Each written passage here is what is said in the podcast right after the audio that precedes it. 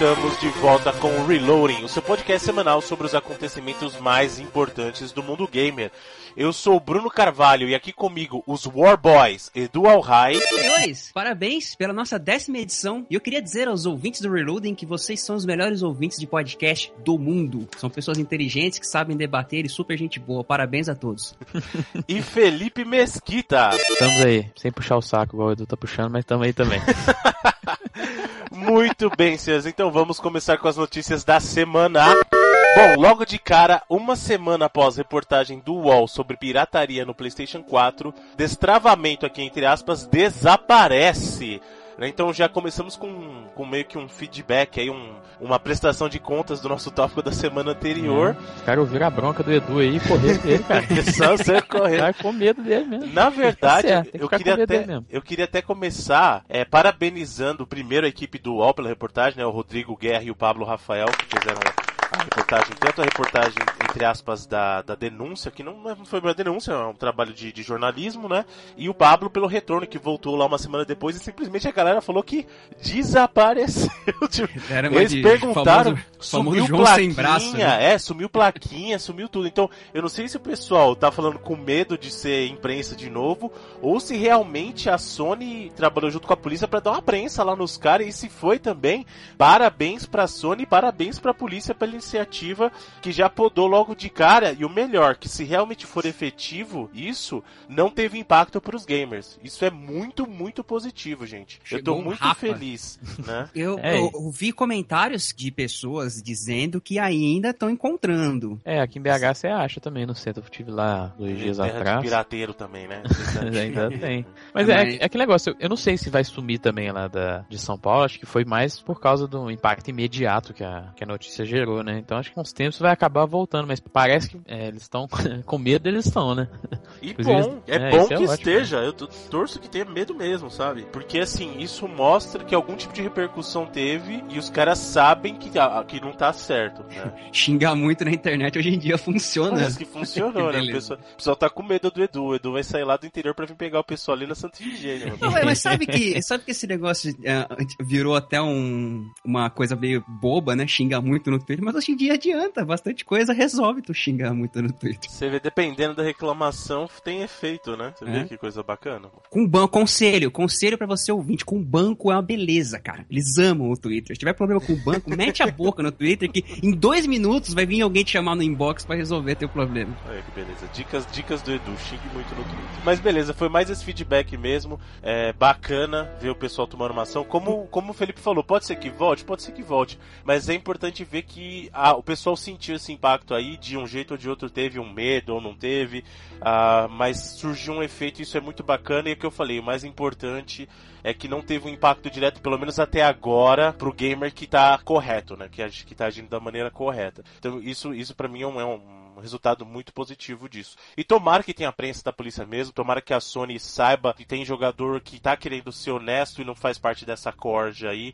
E de novo, eu não tô criticando o jogador, tô falando da corja dos caras que estão querendo ganhar dinheiro a custas dos outros, porque você tá pagando para alguém que não fez nada para merecer aquilo. O cara tá fazendo esse trabalhamento cobrando 400 reais de você e ele não fez nada para merecer esse dinheiro, entendeu? A gente falou na semana passada, né? Acho que não. Já, já deixamos lá tudo registrado, não, não tem mais o que dizer não, sobre a nossa opinião hum. a respeito. E é bom a gente ver que, pelo menos no, nos comentários próximos, de pessoas próximas a, a, mim, que eu, que eu digo, ou a nós, você vê que a maioria é, tá correndo pelo lado certo aí, né? Tanto que oh, a gente vê essas iniciativas hoje no Brasil, e você vê que mudou bastante aquele paradigma, mas ainda tem a galera que quer pagar uma desperta, mas a, pelo menos a maioria tá, tá correndo pelo certo, ainda bem. Ainda bem, né? O caminho do bem. Ah, e outra, Bruno, ah, eu tinha comentado que saiu um comentário na internet, eu tinha comentado que saiu um comentário. Parabéns para meu poder de. De síntese, né? De síntese. Muito bom. Que tinha saído sobre a Microsoft ter brincado o console daquela galera que vazou o Gears lá, mas parece que eles desmentiram. A Microsoft disse que só bloqueou a PSO. A live não brincou o console dos caras. Né? Após possível revelação de janela de lançamento para o projeto Morpheus,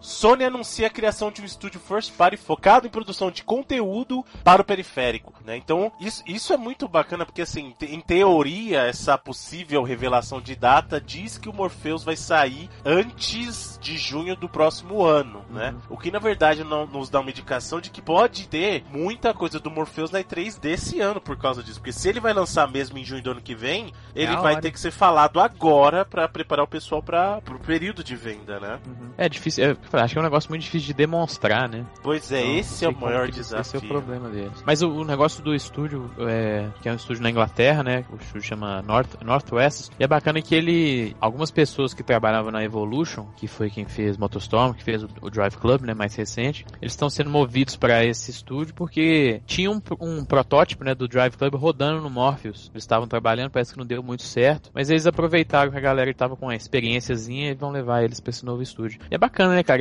Muita gente ficou preocupado porque não, não, não é a, a ideia, não é o ideal deles jogar com Morpheus e tal. Então tem gente preocupada, ah não, a Sony vai começar o estúdio First Party, sei lá, Sucker Punch, Naughty Dog para fazer jogo com Morpheus. Então parece que eles estão focando em criar outros estúdios, ter é, equipes dentro de, de, de estúdios antigos para fazer jogos pro Morpheus, em vez de pegar esses, esses estúdios mais famosos, já os times que já estão mais consagrados para fazer esse tipo de jogo. É bacana. Muito bem. E falando disso, né, falando que é, provavelmente vai ter muita coisa na E3 aí, Nintendo afirma que Satoru Iwata não estará na E3. Ficará no Japão para focar nos negócios da empresa. De novo, né? Ano passado também já não veio. Então, cara, eu, eu, eu juro que eu não entendo por que, que a Nintendo, Nintendo. tá negligencia tanto o E3, cara. Será que ela achou que a tática dela tá dando certo até agora? Porque a gente já falou isso, a E3 é a época que as empresas de videogame têm para se mostrar pro mundo exterior, para quem não é gamer, porque ali na E3 você tem, você tem é, atenção de CNN, New York Times, você tem imprensa do mundo inteiro ali. Ali é o momento para você aparecer pro resto do mundo.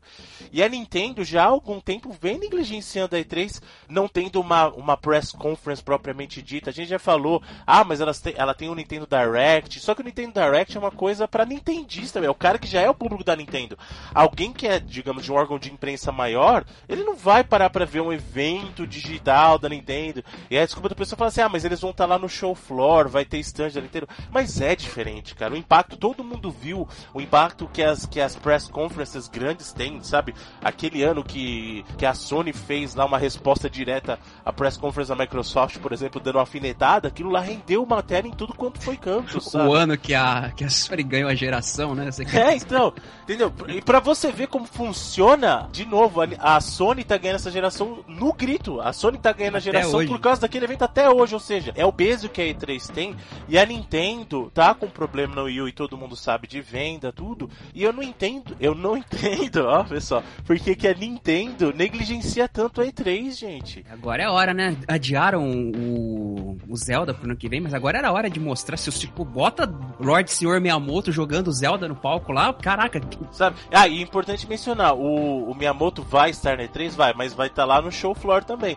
Então, poxa, Nintendo, pensa nisso, você precisa dessa atenção. Você precisa dessa atenção pro teu próprio bem, para você como empresa. Cara, você não, não pode, não é possível que você não enxergue que é muito bom quando você tem esse tipo de mídia para você. A CNN falando, o New York Times, todo mundo que não é só imprensa de videogame. Não é, é. possível isso, gente. E não é como se fosse uma parada que é, fosse flopar, assim, né? Porque, cara, tem o Miyamoto, que como eu disse, eu não, eu não falei ironicamente, não, Lorde Senhor Deus do, do videogame. E tem o Red, que é o puta de um cara carismático também, e que, que pode fazer uma conferência bacana. Né? Eu não sei por que. Eu não sei, por... as últimas conferências deles foram tão vergonha alheia, né? Não, tudo bem, foi vergonha alheia. Mas teve, cara. Então, mas, mas aquilo foi negativo, entendeu? Aquilo foi flopado, as últimas que eles tiveram mesmo. Por isso que eles saíram fora. Aquela do Miyamoto jogando aquela parada, como é que era? É, aquele do, do. Como é que fala? De. De tocar. De tocar cara... de música, não. Tipo uma. Como é que chama do samba ah, de amigo o... lá?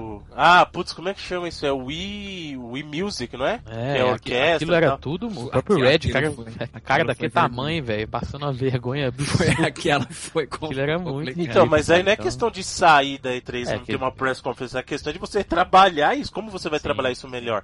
Não adianta querer. É, é bacana o Nintendo Direct, é um formato até interessante, mas ele não é substituto de uma press conference. Ele deveria ser algo, na minha opinião, que é para agregar, entendeu? Ele deveria ser algo a mais. Olha, além da press conference, a gente ainda tem o Nintendo Direct que é para você, Nintendista. Olha que, que coisa bacana, né? Porque não adianta falar, não tem, não tem o mesmo tipo de atenção um Nintendo Direct comparado com uma press conference, gente. Não tem. Não é substituto. É importante ter os dois, entendeu? E eu acho que a Nintendo tá, tá na minha opinião, de leigo, tá muito errado em ficar negligenciando uma press conference, o poder de uma press conference na E3, sabe?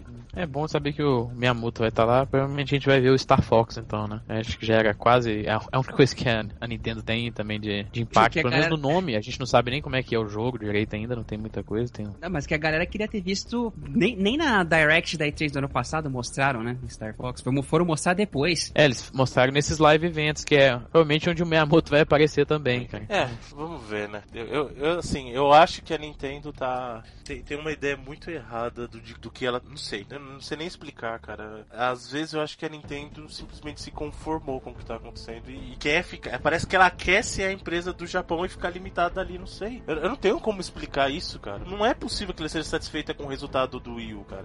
E eu não tô hum. falando nem do hardware, gente. Eu não tô falando que dele comparado é. com o Play 4, dele comparado com o Sony. A situação pra Nintendo não, não pode. Como empresa, ela não pode estar satisfeita com isso. Ah, aqui eu tenho o Japão e o Japão pra mim tá bom. Você lembra na época do na época do Super Nintendo, tanto de third party que tinha, que fazia jogo pra Nintendo, era impressionante, né? E Hoje... o pior é que ela teve um potencial de uma coisa tão positiva. Ó, a gente abriu a mente um pouco pra questão do, das plataformas móveis. Bacana. Continua, Nintendo. Avança esse sinal aí. Vamos que vamos, sabe? Vai, faz, faz mais, sabe? Aquilo para mim era uma indicação que você tava enxergando que você precisava fazer algo. Continua, seja, seja mais ousada, sabe? Continua enxergando o mundo lá fora. Simplesmente sabe? põe a cara a tapa, né? Tipo, igual fizeram na. Tá certo, o Felipe falou bem, foi uma flopada pra caramba, mas pelo menos colocaram a cara lá, pô. Então, vamos, vamos reconsiderar o seguinte: não foi um sucesso nossos eventos anteriores de press conference. O que, que a gente precisa fazer para consertar? Vamos consertar, não é vamos largar de vez a press conference, sabe? Bom, paciência. Falando em quem também não vai estar na E3, após remoção de jogos nas lojas de plataformas móveis por controle de qualidade, aparecem rumores de que Sega e Square estariam trabalhando em possíveis remasterizações de Shenmue 1 e 2, além do tão esperado Shenmue 3, né? É, essa... Só que não, né? essa foi um, foi um rumor bravo. Isso é muito rumor. Gente, pelo amor de Deus, não, não enganou ninguém, pelo amor de Deus. Apesar de ser uma coisa que eu torço muito no meu coração aqui, meu coração... Não, também, todos, todos nós. Muito, mas, mas é, é muito fake, é muito fake, gente. Deixa, deixa, deixa eu dar uma dica é. pra pessoal que às vezes não tá tão acostumado. Gente, todo ano, nessa época, começa a aparecer essas imagens. Aquela do Crash, acho que já faz uns 5 anos que deve estar tá rolando. Eles, eles só mudam a data, né? Então eu vou dar uma dica para vocês, ó, para quem não para quem não não tá muito acostumado a fazer esse trabalho de tentar ver que não é bem por aí. Se você vê uma imagem que tiver ligeira um desses quesitos, tá? Ligeiramente tremida, desfocada, é. em super close ou em plano holandês, tipo, cada um desses vai aumentando um pouco no grau. Se tiver os quatro, é 99% de certeza e que o negócio é uma falso. Uma foto só, né, cara? Só uma é. foto de, de promotion, negócio bem. É, realmente. Pra quem não sabe o que é o plano holandês, digita no Google aí aquela, é. aquela imagem inclinada, assim. De digita cantinho. plano holandês é, do Google Imagens, você vai, vai saber bem o que, que é. Você vê, amigo, é quase certeza, você 99% de que o negócio é falso. Se bem que o, o Yu Suzuki tá aí ainda, não tá, Bruno? Por onde anda o Yu Suzuki? Não, então, eu tem muita gente falando que não, o Shimu ia continuar como projeto no Kickstarter. Primeiro que ele não pode fazer, o Yu Suzuki não pode fazer porque ele não é detentor da marca do Shimu. Ah, é da SEGA, né? É, aí é que tá. E eu acho que o foco da SEGA tá mudando. A SEGA, primeiro que a SEGA já não vai estar tá na E3 nem com stand. Já começa por aí, tá? Ah, é possível que ela usasse a conferência da Square pra esse tipo de coisa? Pô, seria uma parceria bacana. Só que eu não, não sei se é tão viável, porque a SEGA, na verdade, ela tem a própria Atlus, ela é dona, né? O conglomerado que é dono da SEGA também é dono da Atlus, né? Então eu não entendo porque teria uma parceria com a Square. Por causa da grana, pô, seria bacana. Pela grana da Square, a Square Square agir como publisher nesse caso seria bacana, seria.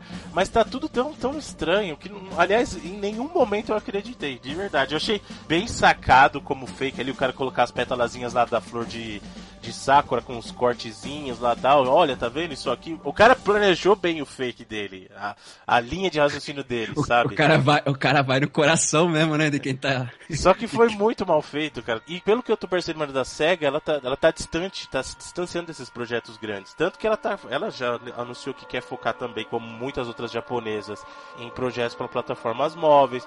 A questão dos, dos jogos que ela removeu, que ela tá com controle de qualidade melhor, então ela removeu jogos grandes das lojas de smartphones, né? Então, por exemplo, ela chegou a remover Streets of Rage, removeu Golden Axe dessas lojas porque não estava no nível de qualidade que ela exigia, né? Então, são experiências que em plataformas móveis não estava tão bacana. Então, ela...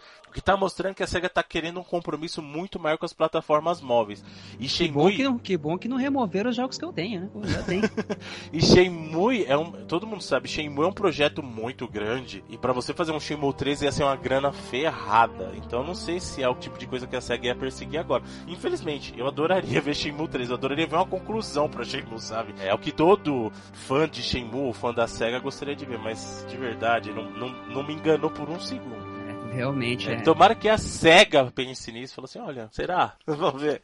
É. Seria, né, pelo, menos, pelo menos um remaster do 1 e do 2. Seria pô. bacana, é. seria bacana. Eu, eu compraria de bom grado de novo. Quantas vezes eles quiserem me revender Shenmue, eu compro, não tem problema. Eu já é. falei isso, eu compro mesmo. Aliás, falando nos games móveis da SEGA, Crazy Taxi, que é celular é muito bacana. Foi um dos retirados, hein? Não, não é. foi, não, Crazy Taxi. Não, não, aliás, mentira, foi o Jet Set Radio. É, Jet Set Radio foi. É muito melhor que Crazy Taxi. Hum são dois jogos excelentes. Eu não acho que um é melhor que os dois. Não, mas no, no, no, no, no, móvel, no celular, ah, tá. ficou legal, não? Não, no celular, beleza. Você tá falando da versão do celular, beleza. É, ficou muito legal. Inclusive, se, é, eu aconselho uma dica vocês jogarem em transporte público. Ônibus ou metrô, é bacana, fica quase 3D, assim.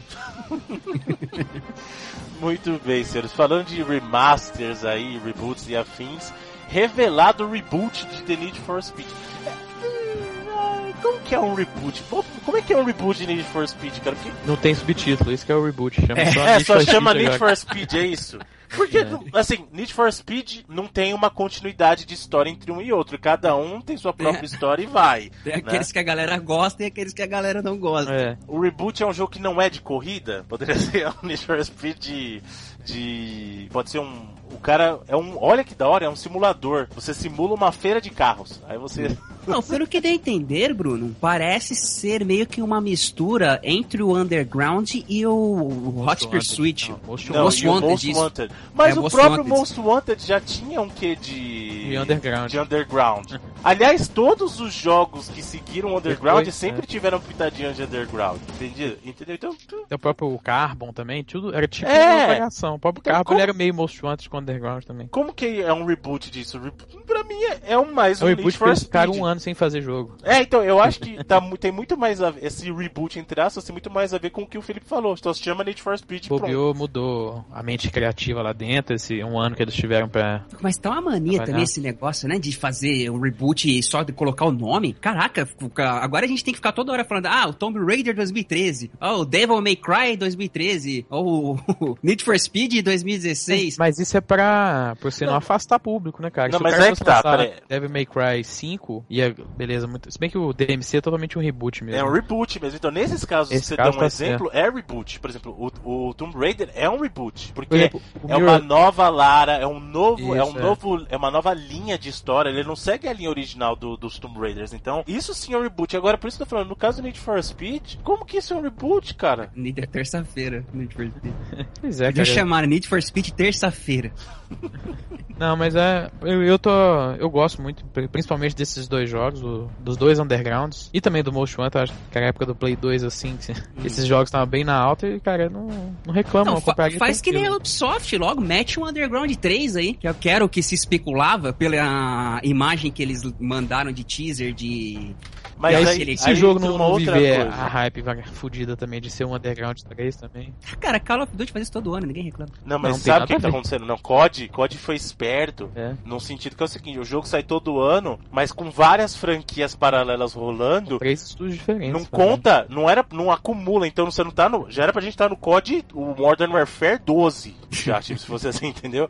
Mas o que que eles fizeram? Ah, é o Modern Warfare. Aí quando chegou no Modern Warfare 2, falou assim: não, agora a gente vai criar uma subsérie que é o, que é o Black Ops, que na verdade seria não. o Modern Warfare. Na, na, verdade então, era antes, o, né? O Underground o 2 Warfare. tem o quê? 10 anos aí do Underground 2? Não, mas é que tá. Bem, o que eu tô dizendo é assim: isso é uma coisa que tá acontecendo em várias franquias e a gente não tá percebendo. Por que, que o Killzone, por exemplo, no Play 4 não é o Killzone 4 e é um Killzone sh é, Shadowfall? Shadowfall? Porque aí. não foi um, fomos 3, exatamente. Aí eles podem lançar um Shadowfall 2 e não é tão impactante quanto sendo o próximo que o Zone 5. Ou o próprio Infamous, o Infamous Second Son. Por que, que ele é Second Son e não o Infamous 3? Porque aí dá a impressão de que, primeiro, que ele afasta o público novo. Que o cara fala assim: caramba, se eu jogar um jogo. Dois, é, é, eu não joguei um e o 2, como que eu vou jogar, entendeu? Aí, além disso, ele meio que dá uma renovada, entre aspas, no nome. No nome. Olha, não, isso aqui é um Shadowfall, que usou Shadowfall. Eu preciso jogar os anteriores. Não, isso aqui é uma coisa nova. E aí, mesmo que saia uma sequência do Shadowfall sendo Shadowfall 2, não dá aquela impressão de que a, a série já tá desgastada. E aí, o caso do Need for Speed já não era numerada faz um bom tempo. Só que se você manda o Need for Speed Underground 3, aí os caras, pô, mas eu não joguei o primeiro e o segundo, e aí? É, por mais Entendeu? que seja de corrida e tal, a galera tem uma resistência. Né?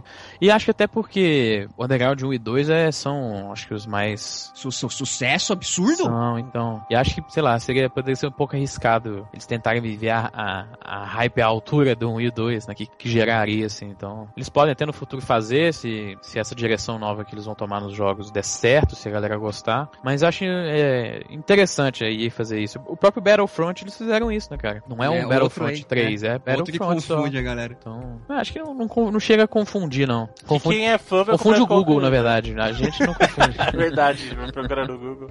Mas não só isso. Ah, o, Battle, o Battlefield, não Battlefront, mas o caso do Battlefield, que agora tem um hardline também. Ele tá caminhando uma nova franquia, que foi o que o COD fez, é, certo? No, no Battlefield acho que não deu certo. É, não, não, é, eu não tô discutindo. Um tanto, né? tanto que a, a Visceral não, não tá nem pra trabalhar em outro, né? Já vão fazer o jogo do Star Wars. Então, mas o que eu tô dizendo assim, não é questão de, de se deu certo, mas você percebe que é uma tendência sim, do que eles estão fazendo? É, exatamente. Eles estavam tentando fazer, que é tipo o que tem no, no Forza também. O Forza um ano agora é Motorsport, o outro é Horizon, né? Um mais simulação, o outro mais arcade. arcade. Né? E o Battlefield era isso, né? É, Battlefield 3, aí seria um Hardline, aí seria um Battlefield 4. Já... Não, pelo contrário. Battlefield não, é o 4, 4 o Hardline. Hardline viria talvez o 5, sabe? Isso. Entre a, a safra pra. E é um, é um pouco diferente, multiplayer é até bem parecido, né? Mas o foco de campanha que o Hardline tinha, que, que teve, por exemplo, no, no, nos Bad Companies também, tinha umas hum. campanhas bem bacanas, né? Que também estavam entre os Battlefields numerados, assim. É, e nesse ponto o COD foi campeão, e é campeão até hoje, porque sai um jogo todo ano, mas ó, a numeração, a contagem de, de COD tá baixa. Se é, você não, tem, parar não teve nenhum mais, mais com 3, assim. É, agora que vai sair o. O Black Ops Black 3 Ops, também. O Black Ops 3. Mas se você for ver. Need for Speed Underground 3, por que não? Mas é, é, a impressão, a impressão que eles querem passar é de que é algo novo, entendeu? É, porque já não vem bem nas vendas. O próprio, a próprio o Rivals não foi tão legal. É, o próprio PR da EA falou lá que Need for Speed vendia muito mais é, da geração Play 2 pra trás do que do e Xbox 360 e Play 3 pra frente, né? Mesmo na, na última geração, ela, ela, já não tava tão bem. Então acho que eles estão exatamente querendo sair desse estigma de título subtítulo que não vem dando certo. Ô, e... EA, sabe o que você deveria fazer? Eu vou dar uma dica pra você. Quer que o seu jogo venda? Mata Need for Speed e foca no Burnout. Um abraço. É, vai fazer igual Mortal Kombat, né? 2009 saiu Mortal Kombat. É 2009 ou 2011? 2009, né? Foi Mortal Kombat.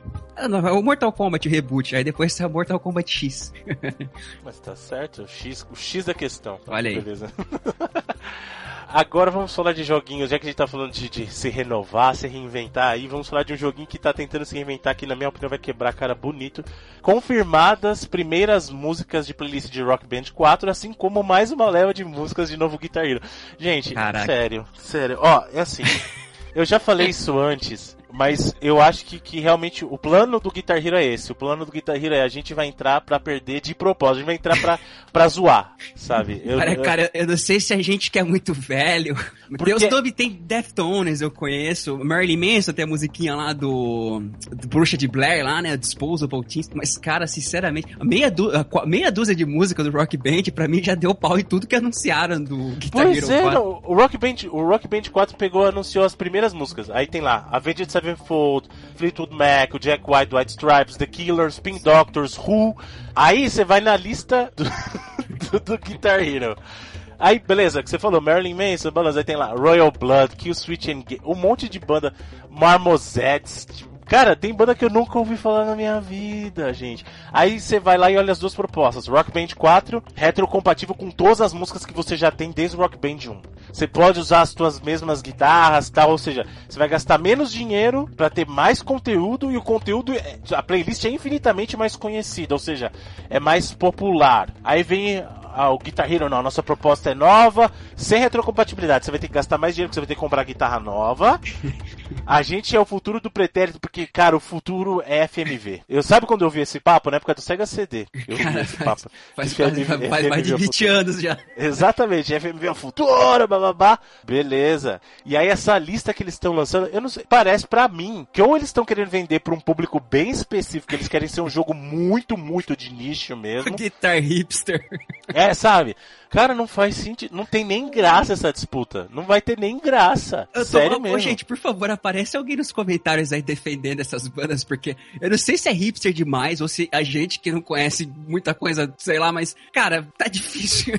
Não tem, não tem graça, cara. Não tem graça mesmo, sabe? Eu vou fazer. Eu, eu, dizendo eu, eu, consumidor medíocre. O que, que eu vou fazer? Eu vou pegar um jogo que eu já posso usar todas as minhas músicas até hoje, e são músicas muito conhecidas, que eu não preciso comprar um set de guitarra de novo, não preciso comprar bateria de novo, ou eu vou pegar e vou comprar um jogo que vai enfiar mais uma guitarra de plástico na minha casa, com um monte de música que eu não conheço e ter que comprar DLC tudo de novo. Não tem nem graça, não, não, faz nem sentido, gente. Eu, eu queria, eu queria elogiar o Guitar Hero, mas não dá, velho. Tanto que quando a gente falou sobre o anúncio, a gente falou bem, né? Achou bacana, Isso. mas só que de lá pra cá eles só fazem baboseira. E não é, o problema deles é ter um concorrente, né? Se eles estivessem sozinhos. Ah, é, é, que tá, é que tá. E o que é pior, o Rock Band olha, foi olha, na moral, antes, na moral, pô. não, eu acho que se, até se estivesse sozinho, ia não, não, não, a galera tá, tá querendo voltar pra essas paradas. E eu já falei que o jogo pra quem quer levar guitarra a sério não é o Guitar Hero. O jogo pra quem quer levar é o Rocksmith. Então, se o cara quiser levar a guitarra a sério, ele compra uma guitarra, né? Eu recomendo. Exatamente. Aí, cê, ah, mas eu gosto de levar a guitarra a sério e jogar videogame. Rocksmith.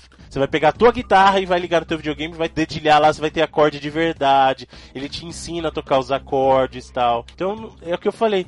O, o Guitar Hero ele tá no meio dos dois, no pior lugar possível. Ele não é tão sério quanto o Rocksmith e não é tão divertido quanto o Rock, Rock Band. Band. Então ele é. tá no meio ali. E às vezes é isso que ele quer buscar mesmo, mas acho que não tem, não tem muito mercado. é, vamos ver, né? Bom, mas vamos falar de coisas acertadas, pelo menos na minha opinião aqui. Microsoft planeja uma série de eventos para reforçar a importância da marca Halo para o público brasileiro.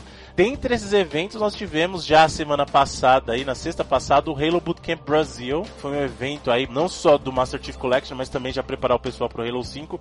Evento o qual ambos, minha pessoa e o senhor Felipe Mesquita estávamos, pudemos prestigiar, hein? Sim, foi muito bacana lá, né, cara, lá no, Teatro Mais de São Paulo. Eles fizeram um puta de um evento, assim, bem organizado, com vários, vários tipos de conteúdo, né, cara, e vendo que eles estão realmente dando muita importância pro mercado brasileiro. E eles até falaram lá do que o Brasil tinha até essa semana a exclusividade do, do console branco, né, do bundle do Master Chief uhum. Collection, que veio pro, primeiro pro Brasil, no mundo vai sair só no, nos Estados Unidos só mês que vem e tal. Então eles estão... É que bom, o que a gente falou é, na semana passada da pirataria, uhum. a gente vê que as marcas estão dando foco, né, cara, que as empresas estão entendendo a, a, o potencial do nosso mercado, a importância Exatamente. do nosso mercado. E eu acho e... isso muito positivo, dizer, se as empresas estão dispostas a investir, estão preocupadas com a gente, né, estão preocupadas com o Brasil no cenário mundial, isso é uma coisa muito positiva que a gente construiu com o tempo, né? E a pirataria às vezes pode colocar tudo isso a perder. Então você vê o caso da própria Microsoft, foi a primeira dessa geração a ter o console produzido aqui, até por isso ele ficou bem mais barato no lançamento, por exemplo, comparado com o Play 4.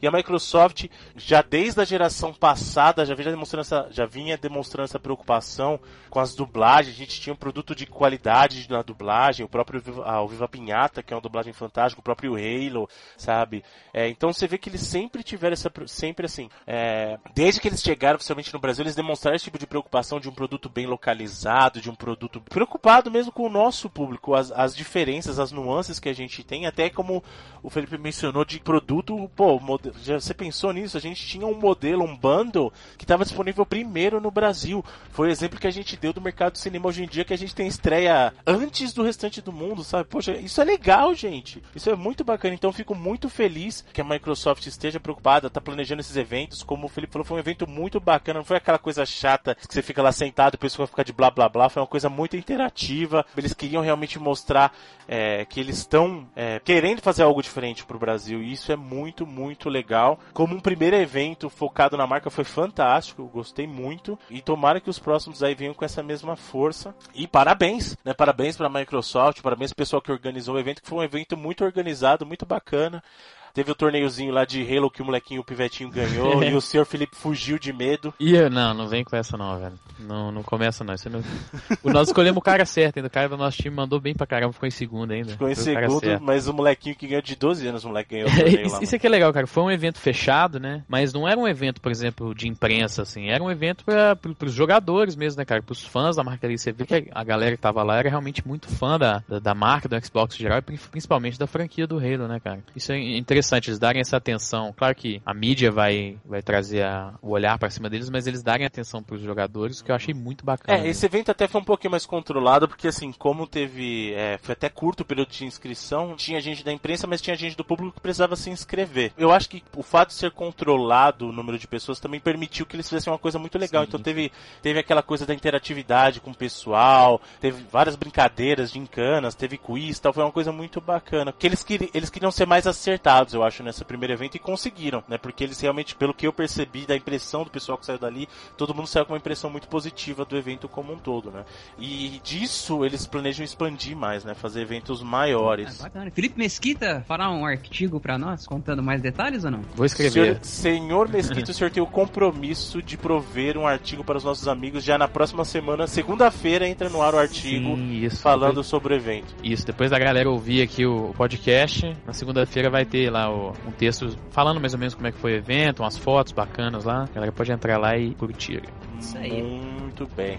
Temos aqui um e-mail do senhor Roger, Roger Vincoleto aí, faz, trazendo uma pequena informação, uma correção financeira sobre algo que dissemos em edições passadas, quando a gente estava discutindo a questão de venda, lucro, pá, falando que é receita líquida tal, e eu, eu mencionei no programa que a receita líquida era o valor das vendas retirando o custo, e não é bem isso, o senhor Roger aqui nos corrige, dizendo assim, Estou escutando só agora, mas corrigindo sobre receita. Receita líquida, de forma simples, é venda menos impostos. Então não é necessariamente um custo, mas sim o, resultado das vendas menos os impostos. Ou seja, preço retail igual receita bruta. Tira imposto, vira receita líquida. E aí ele dá uma, uma pequena explicação, vou tentar resumir um pouco, porque é, é até um e-mail extenso. Ele explica que, que a venda bruta, o que, que é? A venda bruta é o valor, você pega o valor que você vendeu, de produto, vendeu mil jogos, aí você vai vender mil jogos a um real, por exemplo, são mil reais. Você tira o imposto, vai te dar venda venda líquida. Você retira os custos do produto, isso vai te dar o lucro bruto. Retirando as despesas de marketing e outras coisas, te dá lucro operacional.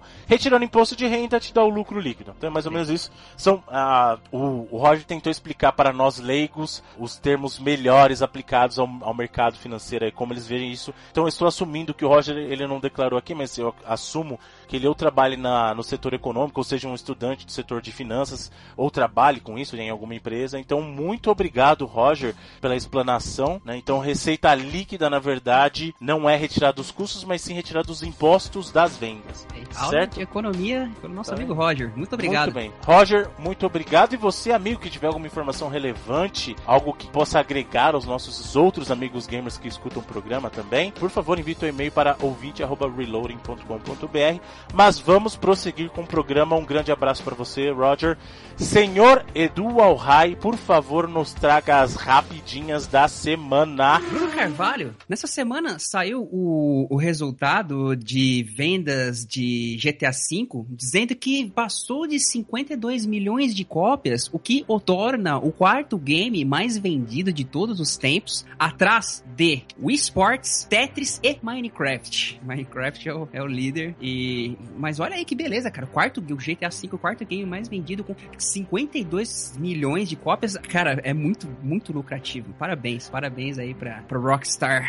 E é o e... caso oposto que a gente fala de anualização, né, cara? Os caras trabalham vários anos aí pra fazer um produto de qualidade e eles têm a recompensa, né? Funciona. 52 milhões de cópias não é pra qualquer. Não, é muita coisa. Não, não, muita coisa. E a Take-Two, falando nisso, anunciou que estará lançando um game AAA antes de abril de 2016. Não disse exatamente qual, mas vem vindo um game grande da Take-Two. Vocês têm alguma ideia? Alguma. Seu Felipe que gosta aí de fazer. Ah, é difícil, cara. Eles têm tantas IPs, né, cara? Que eles são. Não sei, quem sabe pode ser um projeto novo da... relacionado com Bioshock, com alguma coisa assim, sabe? Mas Esperemos então. Tão grandes. É porque é Take-Two, mas dentro da Take-Two tem a 2K, né? Eles têm hum. Borderlands, GTA, próprio Bioshock. Ah, o Sid Meier's é deles também, né? O Civilization. Então é, é uma das mais difíceis de prever, assim, quando tem essas notícias. É, muita coisa. O, o Final Fantasy XV, o episódio do Sky 2.0, vai chegar aí antes de junho, que é o upgrade que nós comentamos da demo de sim, sim. que veio junto com para quem comprou o Final Fantasy Type Zero. Não, não, foi o a demo que junto com ela veio o Type Zero de graça. Né?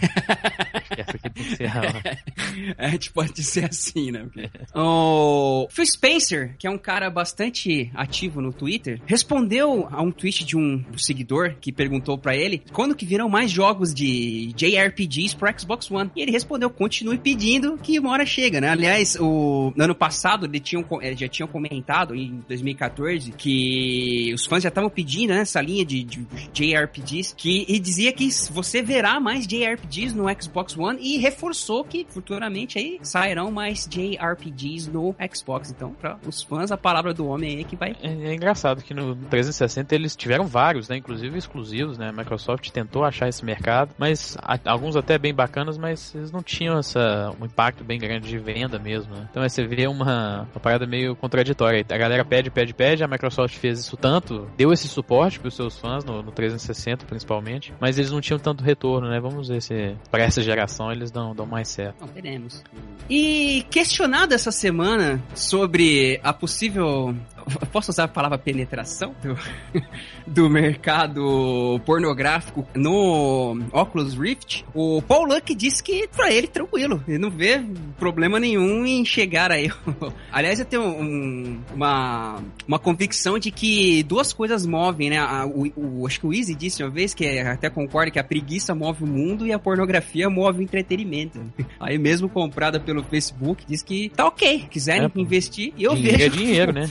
Eu vejo um futuro promissor. Vai demais, cara. Então, pra, pra quem tiver aí. O, você que tá a, esperando aí, né? Você que tá esperando, pode crer que vai, vai acontecer no Oculus Rift uma hora ou outra. Uh, temos também dois trailers. Um bastante interessante do Lego Dimensions, que é com o Christopher Lloyd reprisando o seu papel ah, de, bacana. de. Oi? Bem bacana o trailer, né? Ah, sim. Reprisando o seu papel de Doc Brown, que é absurdamente nostálgico para quem é fã da trilogia De Volta para o Futuro. E eu vou te confessar, eu que sou um cara que nunca me interessei por nenhum jogo Lego, já até comentei aqui no programa, é, só esse trailer já me fez ter vontade de jogar para você ver como a força de um personagem pode convencer e manipular a sua vontade de fazer você querer jogar. E vejam o trailer, tá muito bacana. E outro trailer também é de Street Fighter V, revelando que o, Bison, ou o Bison, como nós conhecemos, estará, será um dos personagens, provavelmente, pelo que deu a entender, vai ser aí o, novamente o grande vilão do jogo. E ele volta com um visual renovado aí, mais velho, cabelos brancos, uma, uma roupa mais estilosa. Parece a mistura do Rogal com o Bison, né?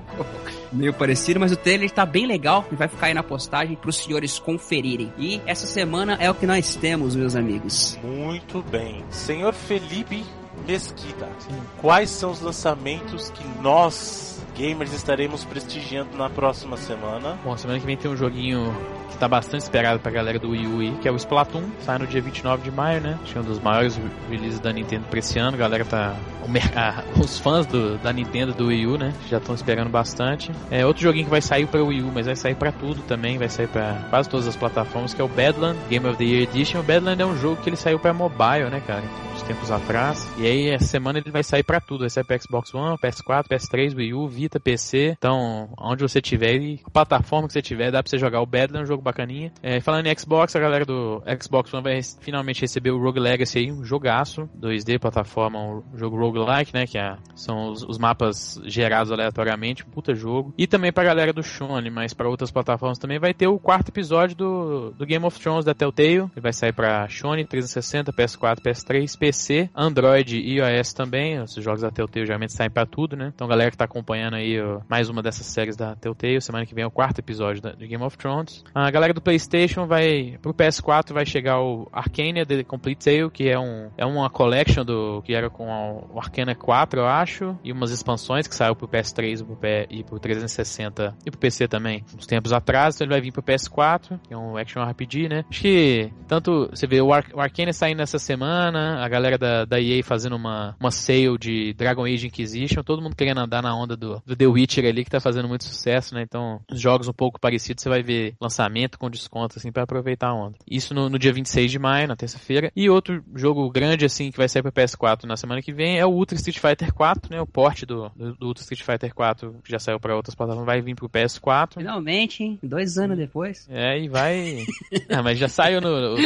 Dois anos não tem nem o PS4 ainda, né, cara? Se tivesse saído antes. Ia ser foda, se tivesse saído antes no Play 4. É, você tá tirando onda, pô. E aí, o bacana é que ele vai. Já vai vir com todos os DLCs e tudo. E o preço dele tá bem bacaninha, que acho que tá 25 dólares só. Ele vai aceitar os Fight Sticks do PS3, então você que já tem aí já pode usar também. Então sai também na terça-feira. O joguinho que já saiu para outras plataformas vai, vai vir pro Vita é o Octodad, né? O jogo. Galera, muita gente ama, muita gente odeia. O fato é que é um jogo bem bizarro. Ele já saiu para PS4, mas vai vir pro Vita na terça-feira. E um joguinho que vai sair para PS4 e PC é o Mágica 2. Vai continuar, é exatamente uma continuação, né? Mas uma nova versão do Mágica, um joguinho bem. Galera bem gosta bastante no PC. E ele vai estar disponível no PS4 também no seu segundo versão. E falando de PC, PC é foda que PC tem tanto jogo, cara, que é difícil de selecionar assim os mais relevantes, mas eu sempre pego uns que mais me interessam aqui. Primeiro é o chama Magnetic Cage Closed, que ele é um, um FPS de puzzle, bem no espírito que nasceram vários aí depois do Portal, né? Mas a parada dele é exatamente isso, é mexer com campo magnético e tal. Ele parece ser bem bacaninha, vai sair no dia 26 de maio para PC. Tem outro aqui que chama Cat Lateral Damage, que esse eu achei fantástico, cara. É um jogo de primeira pessoa que você controla um gato e você vai andando pela casa quebrando tudo assim, sabe? Derrubando as coisas, igual o gato faz mesmo. Achei bacaninha, ele lembra até um pouco o Katamari Damacy do que tinha no Play 2, né? Então é um jogo bizarro, mas interessante que vai sair para PC, Mac Linux. E um outro que é um jogo já um pouco famosinho que já saiu para PS4 e PS3, que é o Akiba Strip Undead and Undressed, que é um beat'em up bem japonês, com todas as suas japonesices aí, né? Um dos vários jogos que os estúdios japoneses estão portando pro PC, eles estão enxergando esse mercado gigante que é o Steam. Então ele vai sair também no dia 26 de maio. E semana que vem vai muito ser bem, isso. Muito obrigado, senhor Felipe. Então vamos iniciar a discussão do tópico da semana, que é algo que muitas pessoas gostam, outras não.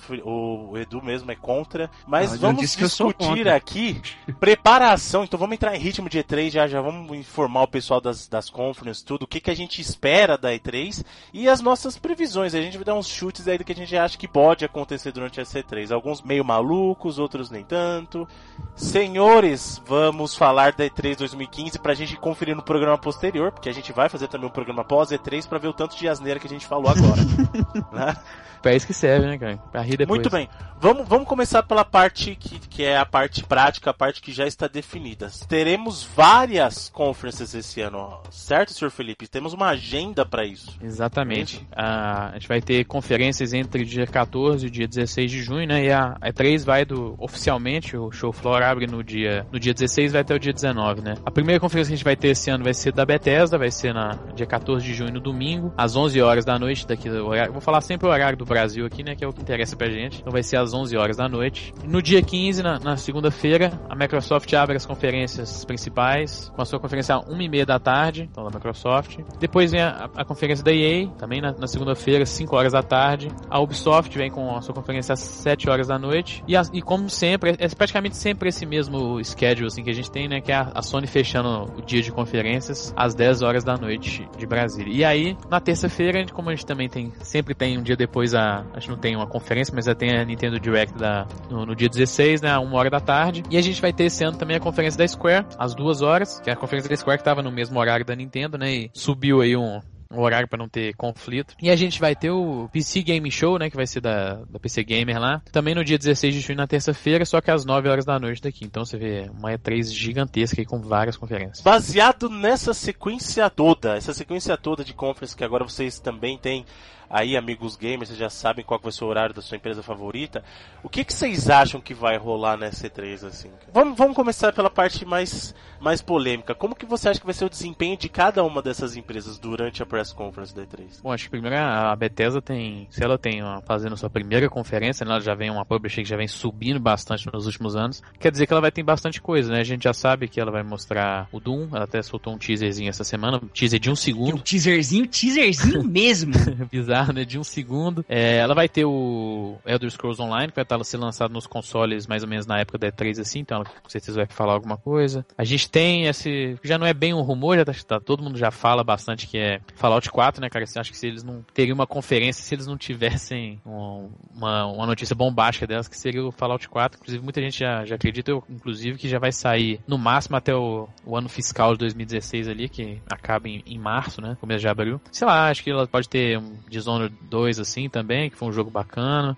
Mas é, é, é, legal ver que uma, uma, empresa que veio crescendo nos últimos anos, tendo releases cada vez mais importantes para os jogos, né? Jogos mais aclamados, assim, para ela conseguir ter um line-up para fazer uma conferência, né? Que a gente sabe que não é, é uma hora, uma hora e meia ali de, de conferência que é o que a gente falou mais cedo com a Nintendo. Pode ser o make it or break it ali do seu, do seu produto. Né? Qual você acha que vai ser o maior destaque? É Fallout, né, cara? Não tem. É... A gente tá meio órfão de Fallout aí já tem um tempo. Até teve o New Vegas depois do 3, mas ele nem não foi. Não é a mesma equipe de desenvolvimento. É, né? Não foi a mesma equipe de desenvolvimento. A Bethesda contratou uma equipe para fazer. Foi até bacana o New Vegas, né? Mas o Fallout 3 foi um dos melhores jogos da última geração, né, cara? E, e foi um daqueles jogos mais ou menos da metade da geração que você via ali que o que, que aquela geração era possível, né, cara? Então acho que por mais que tenha IP nova e tal, acho que o maior destaque vai ser Fallout 4. Muito mesmo. bem. O senhor, o senhor quer opinar alguma coisa, senhor Edu? Senhor... Não, concordo. Tá tranquilo. Fallout, maneiro.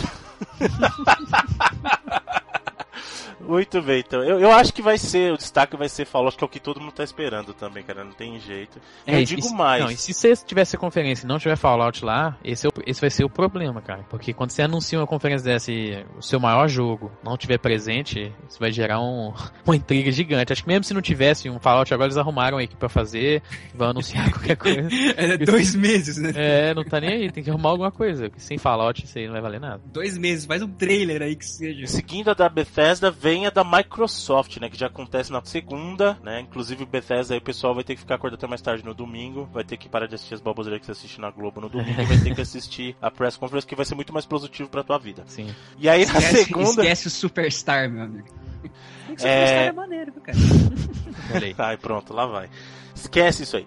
Primeira conferência da segunda, a Microsoft já começa aí a parte da tarde aqui no Brasil, belezinha, lá de manhã, dependendo se você tá no Pacífico. Uhum. Pra mim, aí eu vou dizer a minha opinião, pra mim, essa vai ser a conferência que vai ganhar a E3. É, tem tudo pra ser, né, cara? Com, com o que a gente já tem anunciado, ela já tem um poder gigantesco, né, de, de presença, de impacto. Pelo menos na parte dos consoles, a Microsoft é que tá melhor, na minha visão, melhor preparada para essa E3, porque eles estão cheios, cheios de jogos aí para segunda para a segunda metade do ano. Tem muita first party. É, eles estão justamente no lado oposto da Sony. A Sony você está vendo que tá teve, teve muita coisa é, adiada, cancelada. O caso da Microsoft aí, apesar de que e aí vai uma previsão minha que também eu acho que é até fácil essa, mas eu tenho certeza que Tomb Raider vai ser adiado para 2016. Não vai ter Rise of Tomb Raider esse ano, cara. Eles vão mostrar o vídeo na E3 e durante esse vídeo vai mostrar que foi passou para 2016, porque eles têm muita coisa para esse ano. Cara. Eu até concordo com essa aí, porque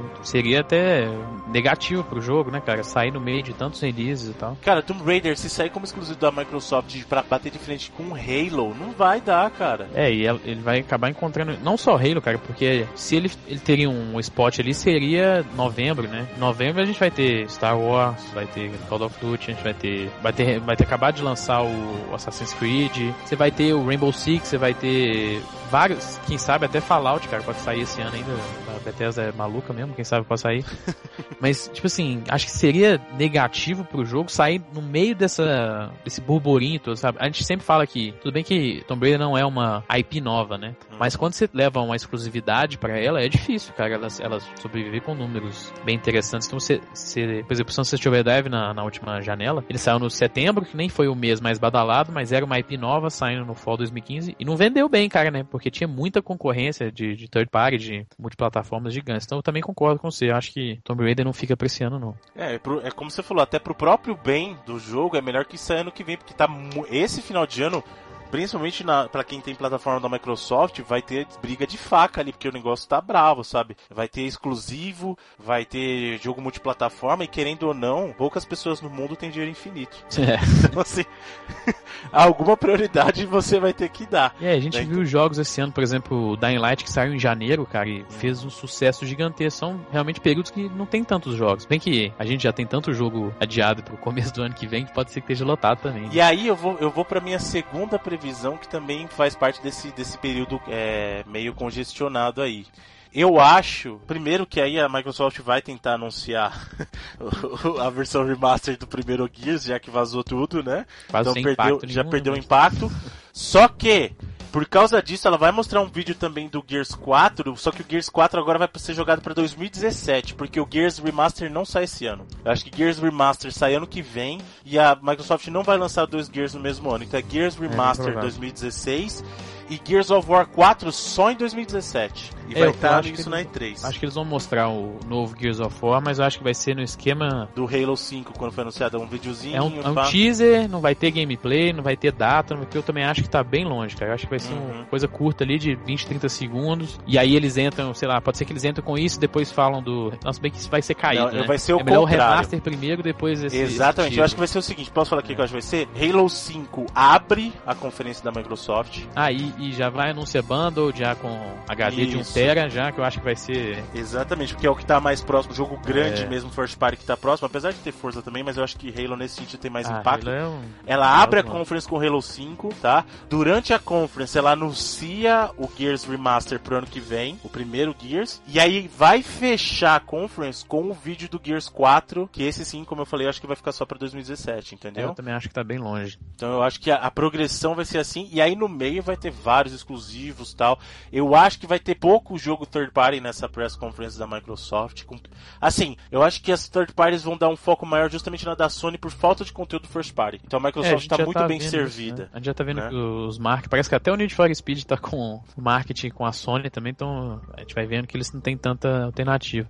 E o Phil Spencer falou que esse ano vai ser um dos melhores anos na questão de first party da Microsoft. Já entra numa umas duas previsões que eu tenho aqui, que eu acho que acho que tá bem direto assim que eles vão ter algum interesse em trabalhar na, na franquia do Battletoads, né, cara? Que eles têm feito várias, dar várias dicasinhas, assim, várias. Então acho que eles vão anunciar um Battletoads novo, mas não vai ser um, obviamente, não vai ser um título AAA, acho que vai ser um título digital. E eu acho que não vai ser da Rare, cara. Acho que vai ser de outro estúdio, talvez um próprio estúdio first party da Microsoft, é, talvez a Pixel Studio lá dentro, que eles fazem os jogos bacaninhas lá. Como seria? Como seria? 2Dzinho, indiezinho, é, bacana? Cara, é, pode ser um, é um título digital menor assim mesmo. Pode ser até 2D, cara, porque a gente teve, a gente tem tido tanto sucesso desses, desses jogos, né? Então, pode ser tipo um 2,5D, por exemplo, que eles fizeram com esse Assassin's Creed Chronicles aí, sabe? Uma progressão diferente. Com a oportunidade de fazer um jogo honesto dessa vez? É, acho que sim. É, é, uma sacanagem absurda que leva a fama de difícil, mas na verdade é sacana. É injusto, né? É. pois é, eu acho que eles vão anunciar o Battletoads e eu não acho que vai ser feito pela Rare, porque eu acho que a Rare vai mostrar uma IP nova totalmente diferente, porque a gente já sabe que... Totalmente diferente do, do que se espera da Rare, ou você acha... Eu acho que vai, vai ser algum jogo de de, plataforma. Ah, não sei, cara, porque o estúdio mudou tanto, né, nos últimos anos. Então acho que eu nem sei se eles têm mais essa identidade de, de, de plataforma, não, sabe? Eu acho, que, eu acho que eles vão mostrar uma nova IP, pode até ser uma plataforma. E acho que eles vão falar que isso é só um dos. Porque a Rare, apesar de ter sido perdido várias pessoas, eles são um estúdio bem grande, né? É, eu acho que eles vão, eles vão mostrar e vão falar que é só um dos projetos. Eu acho que eles têm mais de um projeto rolando ali. E vai ser uma nova IP. Pode ser que. Eu não acho que vai ser plataforma também, eu acho que eles vão tentar fazer algo diferente. Desde que não seja um jogo de Kinect, pra mim tá E a gente vai ter na Microsoft, não tem nenhuma previsão mais, mas a gente deve ter alguma coisa do Scalebound, né? Que é um jogo da. tem sido feito em parceria com a Platino, que também é um exclusivo. Uhum. E teve um teaser na, na E3 ano passado, deixou a galera bem animada. Talvez ele seja até a, a estrela da, da conferência, assim, vou te falar, porque é um jogo. Ah,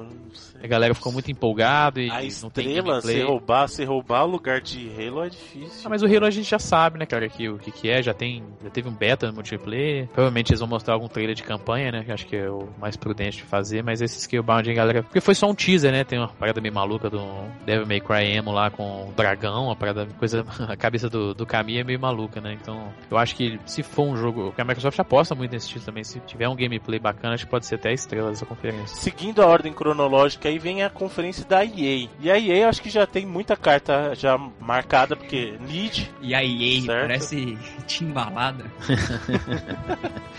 Lead, que já foi revelado. O próprio. Eles vão dar um foco muito grande pro Battlefront. Sim. Né? Mas será que. É, a gente vai falar depois, mas talvez o Battlefront tenha uma aparição até maior até na conferência da Sony, cara. Você acha que vai ter maior na própria Sony? Ah, não duvido, pela falta de. Acho que a, se bobear a Sony até abre. Ah, se bem que a Sony tem até Call of Duty pra abrir também, que a Activision não tem. Você acha que vai aparecer alguma coisa de Battlefield 5? Pode ser, cara. Mas engraçado porque a, a DICE tá trabalhando no, no próprio Battlefront. Acho que não sei se eles teriam um conceito. Acho que a gente vai ter ali quem sabe alguma coisa do jogo do Star Wars da Visceral também. Eles têm mostrado algumas fotos, umas fotos assim com um capacete de Stormtrooper com parecendo uma bandeira pirata e tal. Mass Effect. Ah, Mass Effect é com certeza, né? Acho que tá na hora. É porque Mass Effect na, no ano passado eles já tinham meio que dado uma mostrada aquela coisa de background. É, que, que, ah, o que, que o pessoal tá passado tá fazendo? Foi tipo, eles mostraram um bastidor de estúdio, não mostraram nada de jogo, né? Uhum. Eles fizeram isso com Battlefront, fizeram isso com Mass Effect, fizeram isso com o jogo de esporte radical deles também, mostraram praticamente nada do jogo. Então, acho que esse ano eles, eles claro, eles vão ter FIFA, Madden, NHL, sei lá, todos os jogos de esporte. Títulos anuais, né?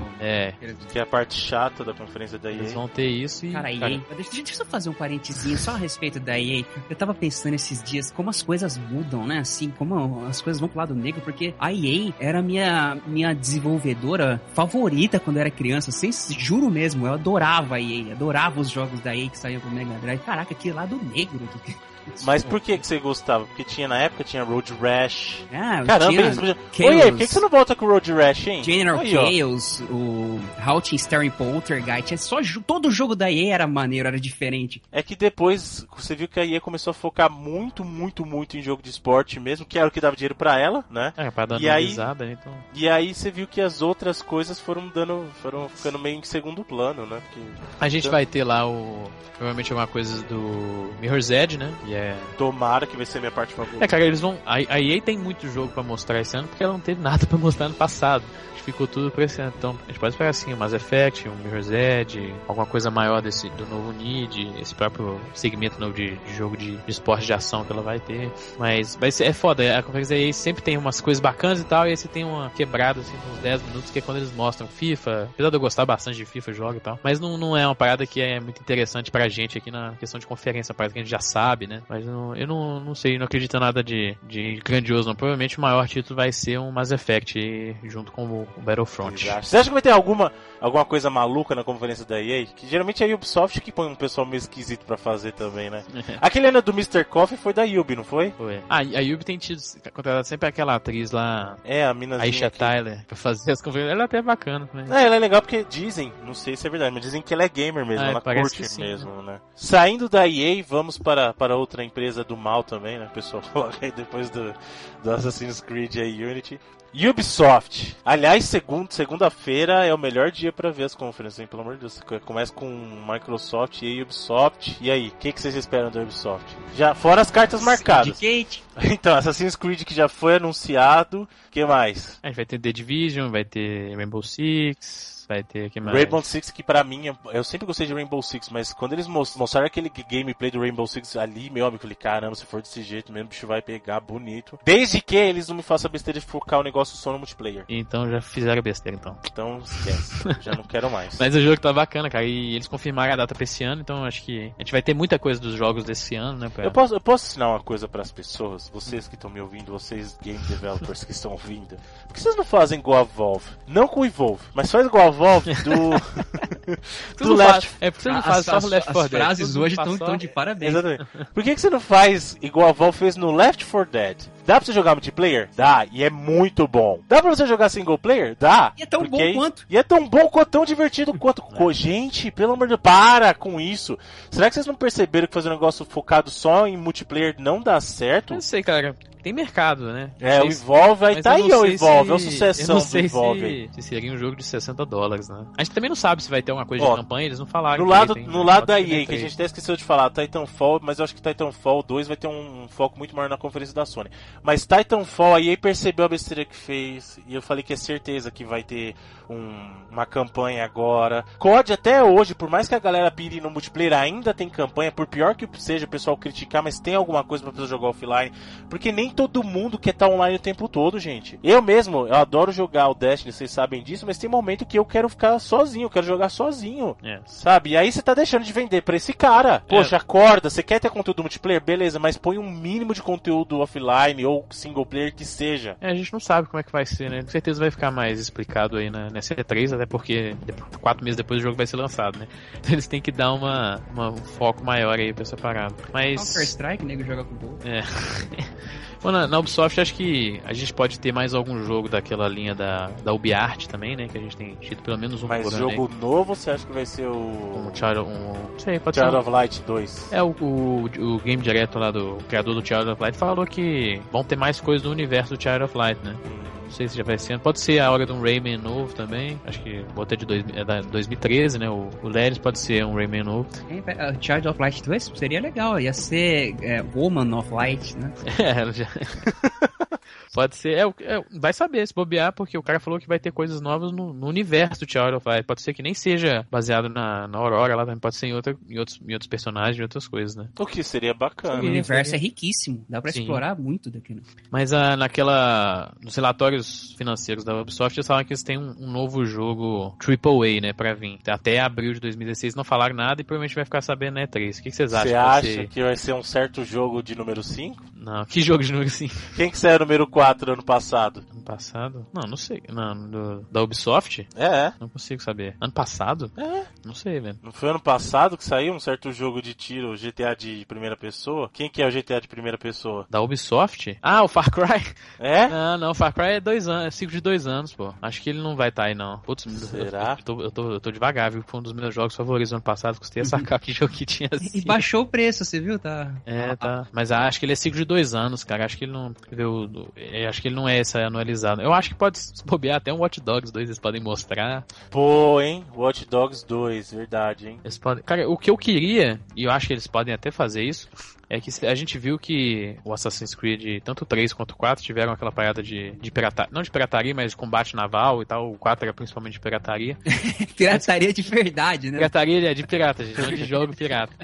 Eu acho que eles podem fazer, quem sabe, tipo assim, a gente viu que o tanto o Unity quanto o Syndicate eles saíram, divergiram bastante do Black Flag. Quem sabe eles podem criar uma franquia nova baseada em, em pirata aí, cara. Acho que pode ser uma, uma parada bacana, cara. Vou, ó, vou dar uma dica, já que eles gostam tanto de fazer esse monte de coisa, faz igual a gente tava falando da, do caso da EA fez com o, o Battlefield e a, e Activision fez com o COD. Chama um jogo só de Black Flag. Aí começa Black Flag 1, é, 2, pronto aí, ó. Porque é, foi muito bacana, que ele foi uma das paradas mais elogiadas do, do Assassin's 4. Então acho que faria sentido eles entrarem. Fazer um jogo focado só nessa é, porque não tem no mercado, né, cara? A gente não tem esse tipo de jogo. Não tem o Pirates do Sid Meier, não? mas ah, mas não é. Já. É, e não é esse esquema também, foi um jogo, esse jogo de ação. É, jogo de pirata, ué, você tá falando aí? E é viciante. E um negócio que a gente sempre sonha, mas eu acho que muito, muita gente fala e tal, mas é difícil de acontecer, seria um Beyond Good nível 2, né?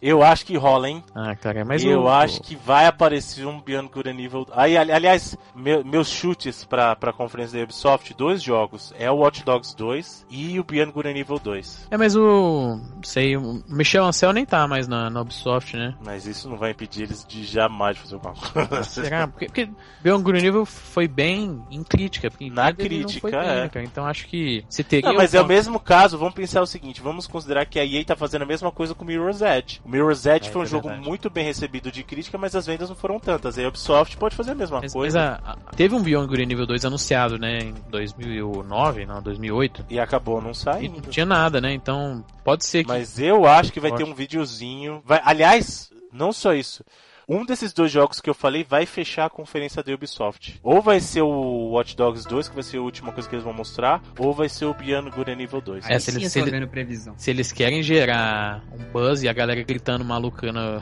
na conferência, que é isso que é bacana da E3, né? a gente tem uma, uhum. uma reação é, viva ali, né, no, ao vivo da galera que tá no, no teatro, onde tá rolando, no, no salão. Seria fechar com Beyond Good and Evil 2, né, cara, que é um jogo bastante cult, assim, eu acho fantástico, do, jogaço. Mas aí, não sei, cara, seria... Mas será que teria a mesma qualidade se não, não fosse do Michel Ancel? Ele já, já, já tá fazendo, tá fazendo jogo até pro Play 4, né, que é o Wild. Não sei se teria funcionaria não, mas quem sabe, quem sabe. Porque teve um, uma época um trailer do gameplay que era bem bacana, né, que mostrava a Jade correndo, assim, tipo, fazendo tipo um parkour, e que eles falaram que até é, algumas dessas mecânicas foram pro Assassin's Creed, seria um jogaço. Mas o que eu acho também que eles podem mostrar, é até uma das minhas previsões que eu tenho aqui, porque quando a THQ quebrou, né, é, pediu falência lá, a Ubisoft comprou alguns um estúdio e comprou umas IPs dela, né? Estavam sendo desenvolvidos. Eu acho que a Ubisoft pode até anunciar um jogo que vai ser derivado né, dessas IPs compradas da, da THQ Montreal dela. Eu acho que era um estúdio bacana, né?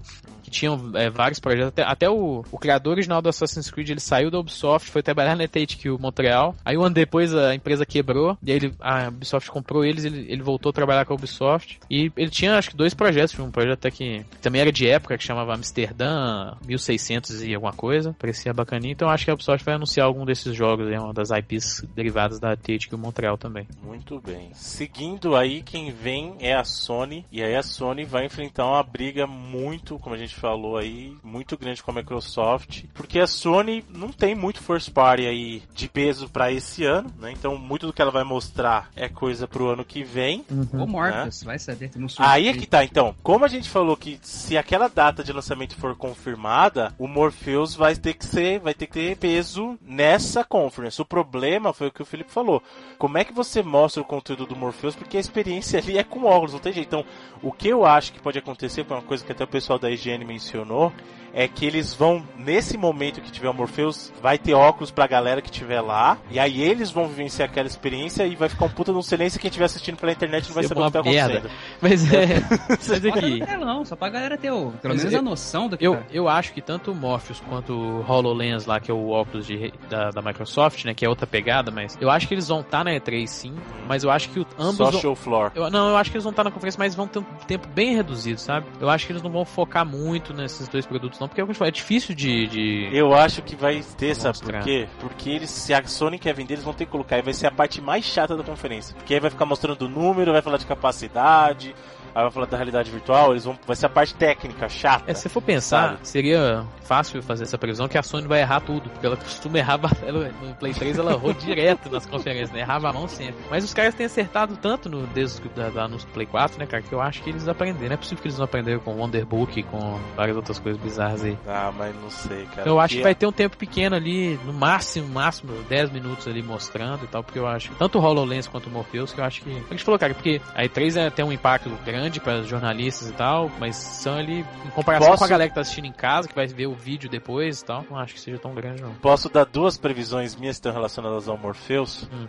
É uma, é uma, uma é a seguinte: finalmente vão mostrar o jogo novo da Quenic Dream e o jogo da Quenic Dream vai ter suporte para Morpheus. Não vai ser obrigatório, vai ser igual o Ark lá, o só. Ele vai ter a versão. A versão não, é o mesmo jogo, mas você vai poder jogar com ou sem o Morpheus, porque é muito a cara do David Cage esse negócio. Será, cara? Porque ele, a Quantum Green ela tem uma, um foco bastante grande na mecânica, na, na engine, né? Na questão gráfica da engine. Sim, mas imagina. Eu, eu tava pensando nisso. Imagina. Aliás, eu ouso até dizer que é possível ter um remake de Heavy Rain usando Morpheus, cara. Imagina como seria. Nossa, mas é, eu entendo que se for, mas pra mim é, eles são tão jogos terceira pessoa assim, cara, sabe? Porque eu não, não sei, cara, se seria. Eu não acho, pensa no Heavy Rain. Eu até entendo o que você tá falando, mas o Heavy Rain. A engine, eles não era tudo sobre imersão. Aquela cara daquele velho lá, com as rugas dele e tudo. Então, se você tira. É, é bem... Mas isso é o lado da imersão, cara. É isso é. que eu tô falando pra você. Por que, por que você. Ele não pode ser um personagem que você interage em vez de ser o personagem que você controla? Porque okay. pensa no Heavy Rain, a preocupação que eles tiveram de fazer o movimento de você mexer o controle para girar uma maçaneta. Agora imagina se isso é você com Morpheus e um move na mão. É, Como não vai ficar muito mais natural, entendeu? Então eu acho que o próximo próximo vai. Primeiro que eles vão finalmente falar algo concreto sobre o próximo projeto da Quantic Dream. Ah, é.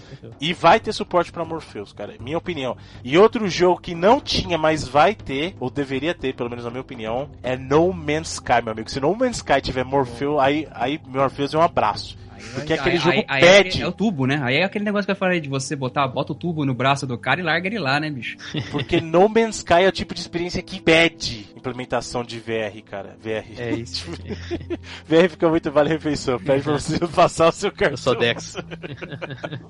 mas, é, cara, eu, eu, tenho uma impressão de que, provavelmente eu tô errado, mas de que No Man's Sky não vai estar, tá, né, C3. Tem que estar. Tá. Não dá mais tempo de não estar, tá, velho. Eles vão ter que anunciar uma data pro No Man's Sky. Esse jogo já apareceu tanto, cara. Acho que. E vocês acham, você acha que vai sair esse ano? Eu acho. Não acho. Eu acho, eu que... acho que vai sair ano que vem. Eu acho que versão sim. Morpheus. Ver... Ai, abraço. Aí sim, porque não tem, cara. é o tipo de experiência que pede. Nossa, um fechou. Um é o único substituto ao nível do, do, meu, do meu querido PT com o Morpheus. O único substituto à altura é o No Man's Sky com o Morpheus, cara. Aí... O, o Sean lá, da, que é o CEO da, da Hello Games, ele falou que ele não, não estaria em nenhuma conferência mais até o jogo ser lançado, né? Então, ele vai estar esse ano porque vai ser o lançamento. Ele falou, ó, gente, tem a data. Pá! É, eu acho Fechou. que. Eles precisam, a Sony precisa de dar uma, precisa dar uma data, cara. Será que eles vão salvar isso pra aquele Paris Game Show que a gente falou? Não, porque até que a Hello Games é um estúdio britânico e tal, né? Mas é que eles têm que lembrar que a Sony precisa de alguma coisa pra essa é, a, a, Sony deve estar olhando pra esses caras e fazendo aquele. Ô, velho, solta esse jogo aí, porque esse ano tá foda. Mas por favor. Na moral, velho, solta esse jogo aí pra mim, pelo amor de Deus, tá osso. Mas ó, foco, foco da Sony esse ano vai abrir com o Uncharted 4, não tem dúvida. Ah, é, Quem vai abrir a conferência Uncharted 4, é. vão mostrar mais gameplay e tal.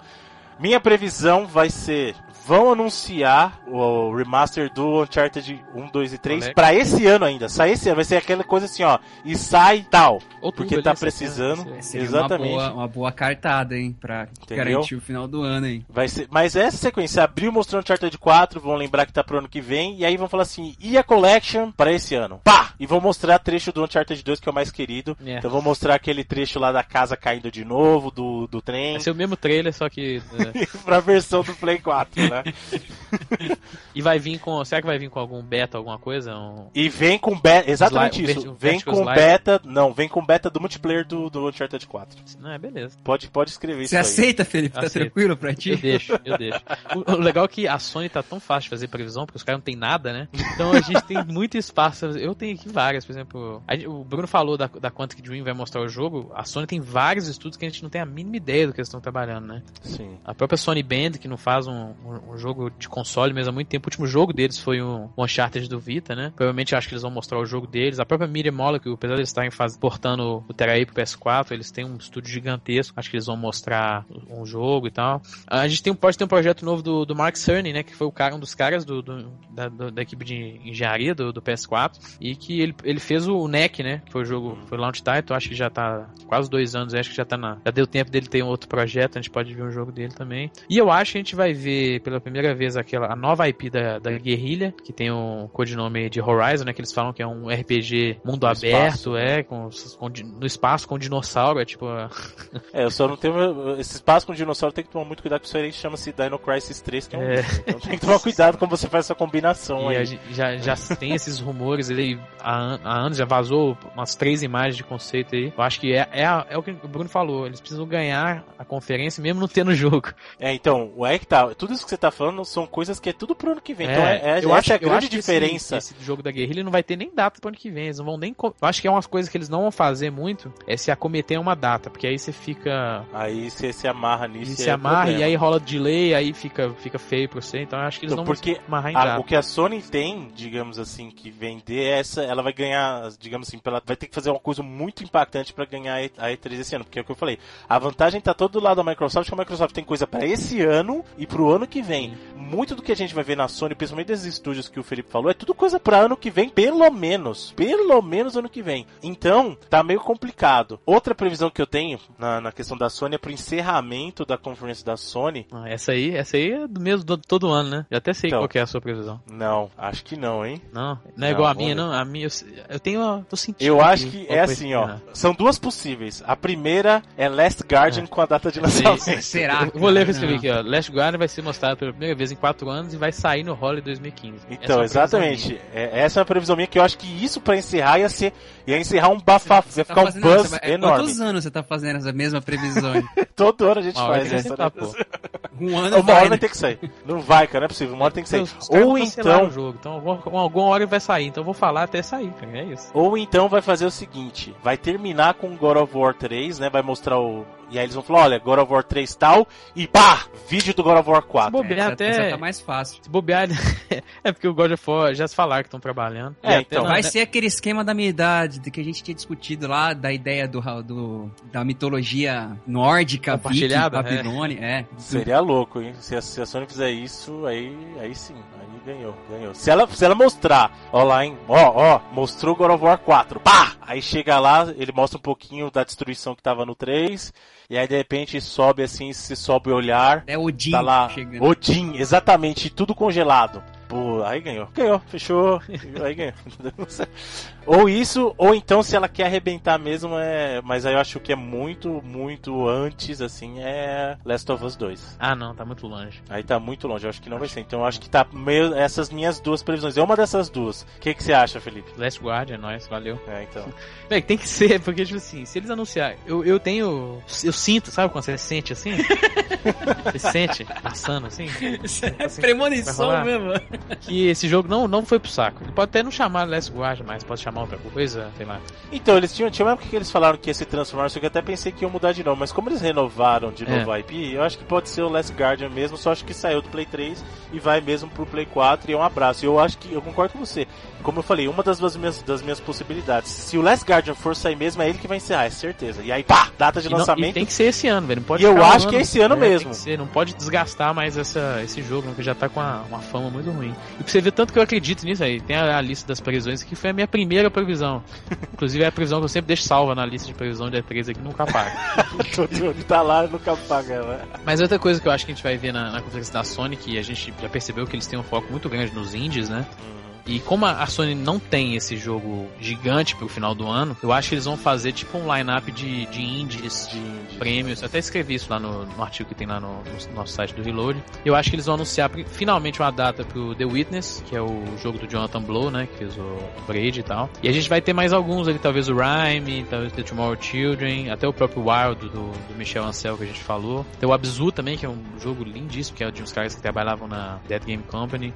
A gente pode ter o, finalmente anúncio do que a Dead Game Company tá fazendo de novo, apesar de não ser, eles não terem mais nenhum contrato de exclusividade com a Sony, eles podem usar a conferência para mostrar o que eles vão ter. Eu acho que a Sony vai, não vai ter tanto, e, e a gente falou, acho que a Sony vai ter third party, vai ter gameplay ali de Call of Duty, vai ter game, talvez um gameplay de, de Battlefront, mas eu acho que ela não vai ter tanto AAA. Tá, Você mas... acha que vai aparecer alguma coisa de, de Kingdom Hearts? Ah, tem, Nada né? Sony? Sei lá, pode, é engraçado porque na, na conferência da. A gente vai falar da, da Square, mas a, a Sony, Sony reviveu o Final Fantasy XV, né? Também foi uma parada que ajudou muito eles na conferência. É o que você falou, o, o Kingdom Hearts e o Final Fantasy XV eles foram uma parada é, muito importante naquela conferência da Sony também. Né? Apesar de já serem jogos multiplataforma, eles têm uma identificação mais com a Sony, né, hoje em dia. Uhum. E pode ser, cara, mas eu acho que. Não, da Square é certeza. É, na Square vai ter, mas eu acho que a Sony vai ter esses third parties que não tem tanto tempo. Por exemplo, a Activision não tem um, uma conferência, né? Então geralmente ela tinha um espaço ali de 10 minutos na, na 10, 15 minutos na conferência da Microsoft. E geralmente é o que a Microsoft até abria a conferência com o Call of Duty. Eu acho que provavelmente a gente vai ter esse Call of Duty na, na Sony e talvez o, o, Star Wars também. E, sei lá, alguma coisa. A gente vai ter Street Fighter 5, né? A gente tá esquecendo aqui. Com certeza vai estar presente na E3, que é um título muito grande da Sony. E até, quem sabe, alguma coisa da Capcom também, que eles têm feito essa parceria, eles podem mostrar algum,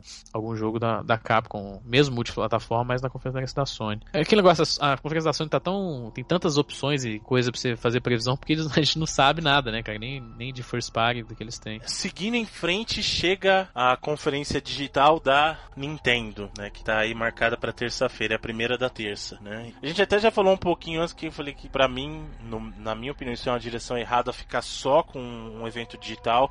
Eu acho que deveria, ela poderia fazer as duas coisas, ter uma press conference propriamente dita e aí sim conciliar com conteúdo digital, expandir ela através de um, de um conteúdo mais divertido através de uma versão digital. Né?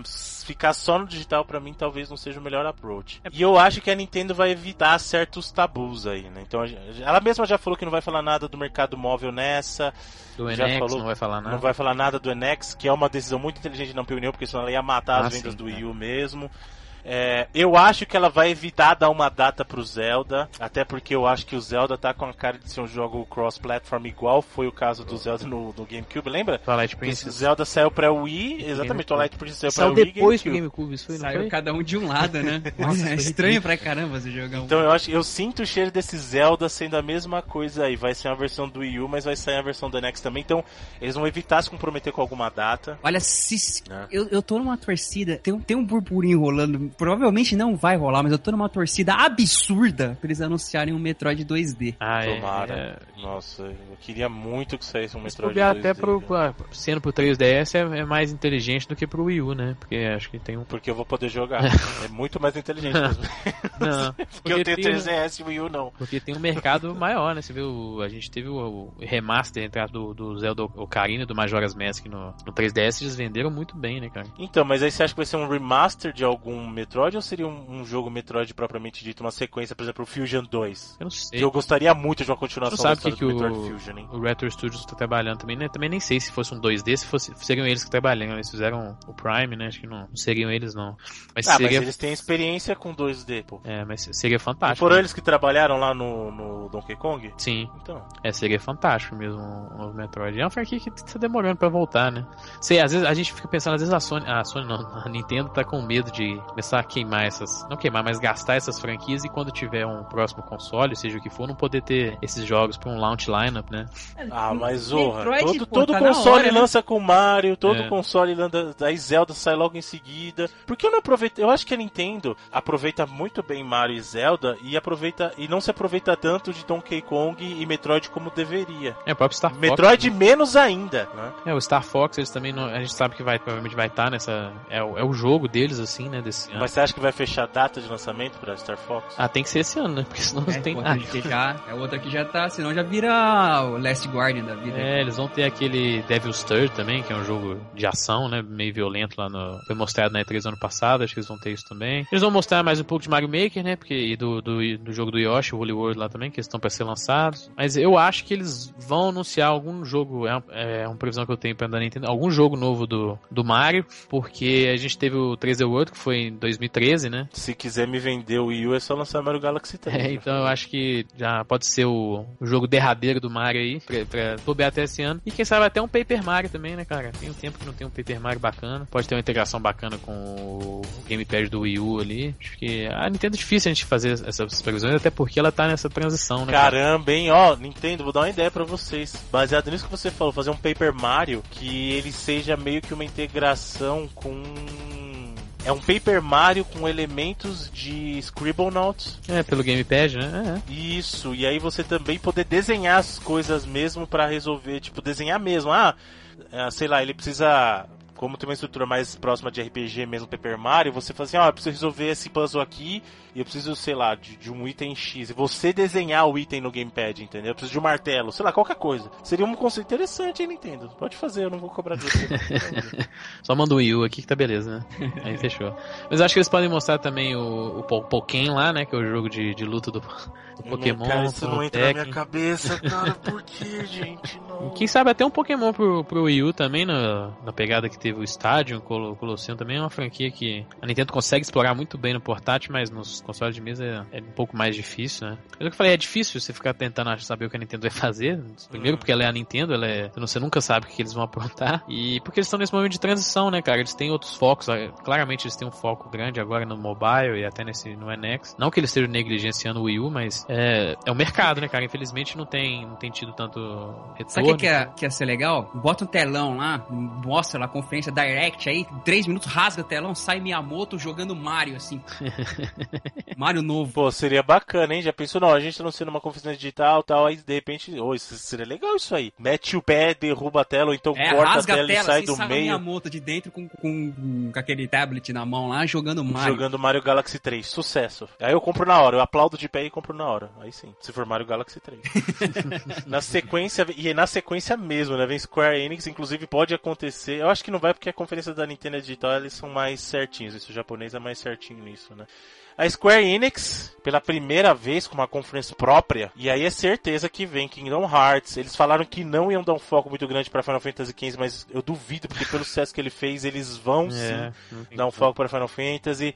Vai ter lá o, o Deus EX. O que mais que vocês acham que vai ter? Hitman. Hitman, que Hitman. Absolution tem, tem um tempo, né? Uhum. Eu acho que já, já tá na hora de vir outro. Vai ter. que mais que a Square tem? Sei, acho que Rise of Tomb Raider provavelmente não vai ter nada, né? Acho que. Ou bem. Vai ser na conferência Pouca coisa, porque a Microsoft pagou, ela tem direito de mostrar, né? Mas quem sabe algum Data, data de Kingdom Hearts 3 é minha aposta. Ah, não, mas eu acho que tá muito longe, cara. Data pra mim eu seria que... de, de, de, Final Fantasy, do 15. Do Kingdom Hearts 3 eu acho difícil, cara, porque...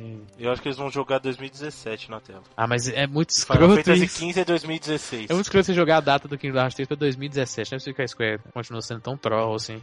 Sabe, acho que Final Fantasy 15 é, é mais provável que eles mostrem a data, não é esse ano, com certeza não. Mas 2016 você acha? Ah, não, 2000, esse ano é certeza. 2016 é bem, bem mais plausível mesmo. Final de 2016 da Holiday Season, é, você acha? Pode ser. O Kingdom Hearts, eu acho que eles não vão dar data. Talvez eles anunciem uma collection do Kingdom Hearts. Teve o 1.5 remix Boa. e o 2.5 remix pro E aí sai Play nessa 3. geração pra Play 4 e Shone é, sai a pra... collection junto dos dois. Isso, é bom até pra galera do Shone que não teve, né? Então acho que pra eles uhum. ter esse mercado. Na verdade, não sei nem como é que. Não tem nenhum contrato de exclusividade. Eu não sei por que foi lançado só no PS3 os, esses remixes do, do 1 e do 2, não. Mas acho que não teria nenhum problema eles lançarem no Xbox One. Né? A IP é deles e tal, né? É, não tem. A gente pode ver alguma coisa já do Final Fantasy Type 1, né? Que a gente tem no, no final do Type 0 tem um teaserzinho assim que indica bem que a história não acabou e tal.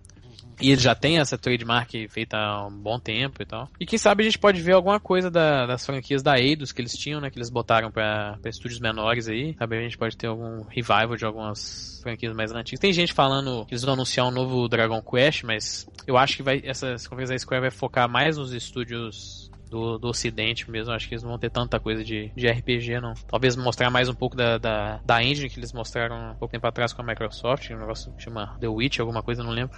Mas era lindo a, a engine, um negócio maravilhoso. Eles podem mostrar mais uns projetos feitos nela. Sabe, a, a Square é outra que também do nada pode anunciar um negócio. Remake aí. de Final Fantasy VII. É, e, e, pode anunciar isso e nunca acontecer também, né? Pode, assinar, pode anunciar a parceria dela com a SEGA e remaster. Do Shenmue. Olha aí, aí cala, cala nossa boca, fala, fala é, que a gente tá ver. falando bobeira, pô. Por favor. Nossa, seria muito. Pena, pena que é que eu falei. Não acreditei por um segundo, mas no meu coração, assim, eu sonharia com isso mesmo. Eles tocam, né, na ferida. Depois da Square, vem para encerrar as press conferences, vem do PC, que para mim é a mais enigmática de todas aí. Porque PC é um monte de coisa. Como é que você vai fazer previsão pro que vai ter? Eu acho que vai ter Half-Life 3. anunciar ah, Olha, seria a hora, hein? Botou a conferência, primeira conferência de PC na E3.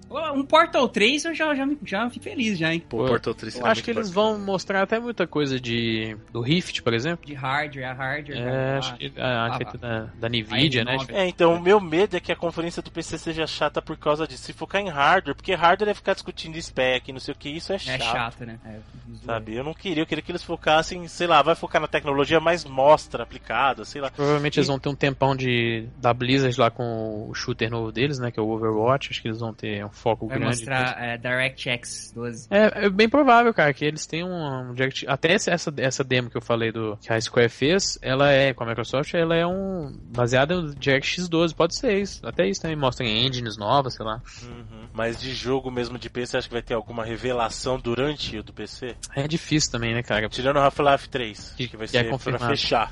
que é pra fechar ali, ó. Ele você quer fechar com boom é Half-Life 3. Sei, a gente pode ter o novo jogo do, do Cliff Bleszinski também, que acho ah, que verdade, vai ser exclusivo pra PC, né? Acho que bem provável ele vai estar tá lá. É um grande título do ah, ano. já tá confirmado, ele vai estar tá lá. É, então... Alguma novidade da Blizzard que você acha que é exclusiva na parte do PC ali? Sei, cara, é um negócio que... Ele já tem o Overwatch, né? Que é esse...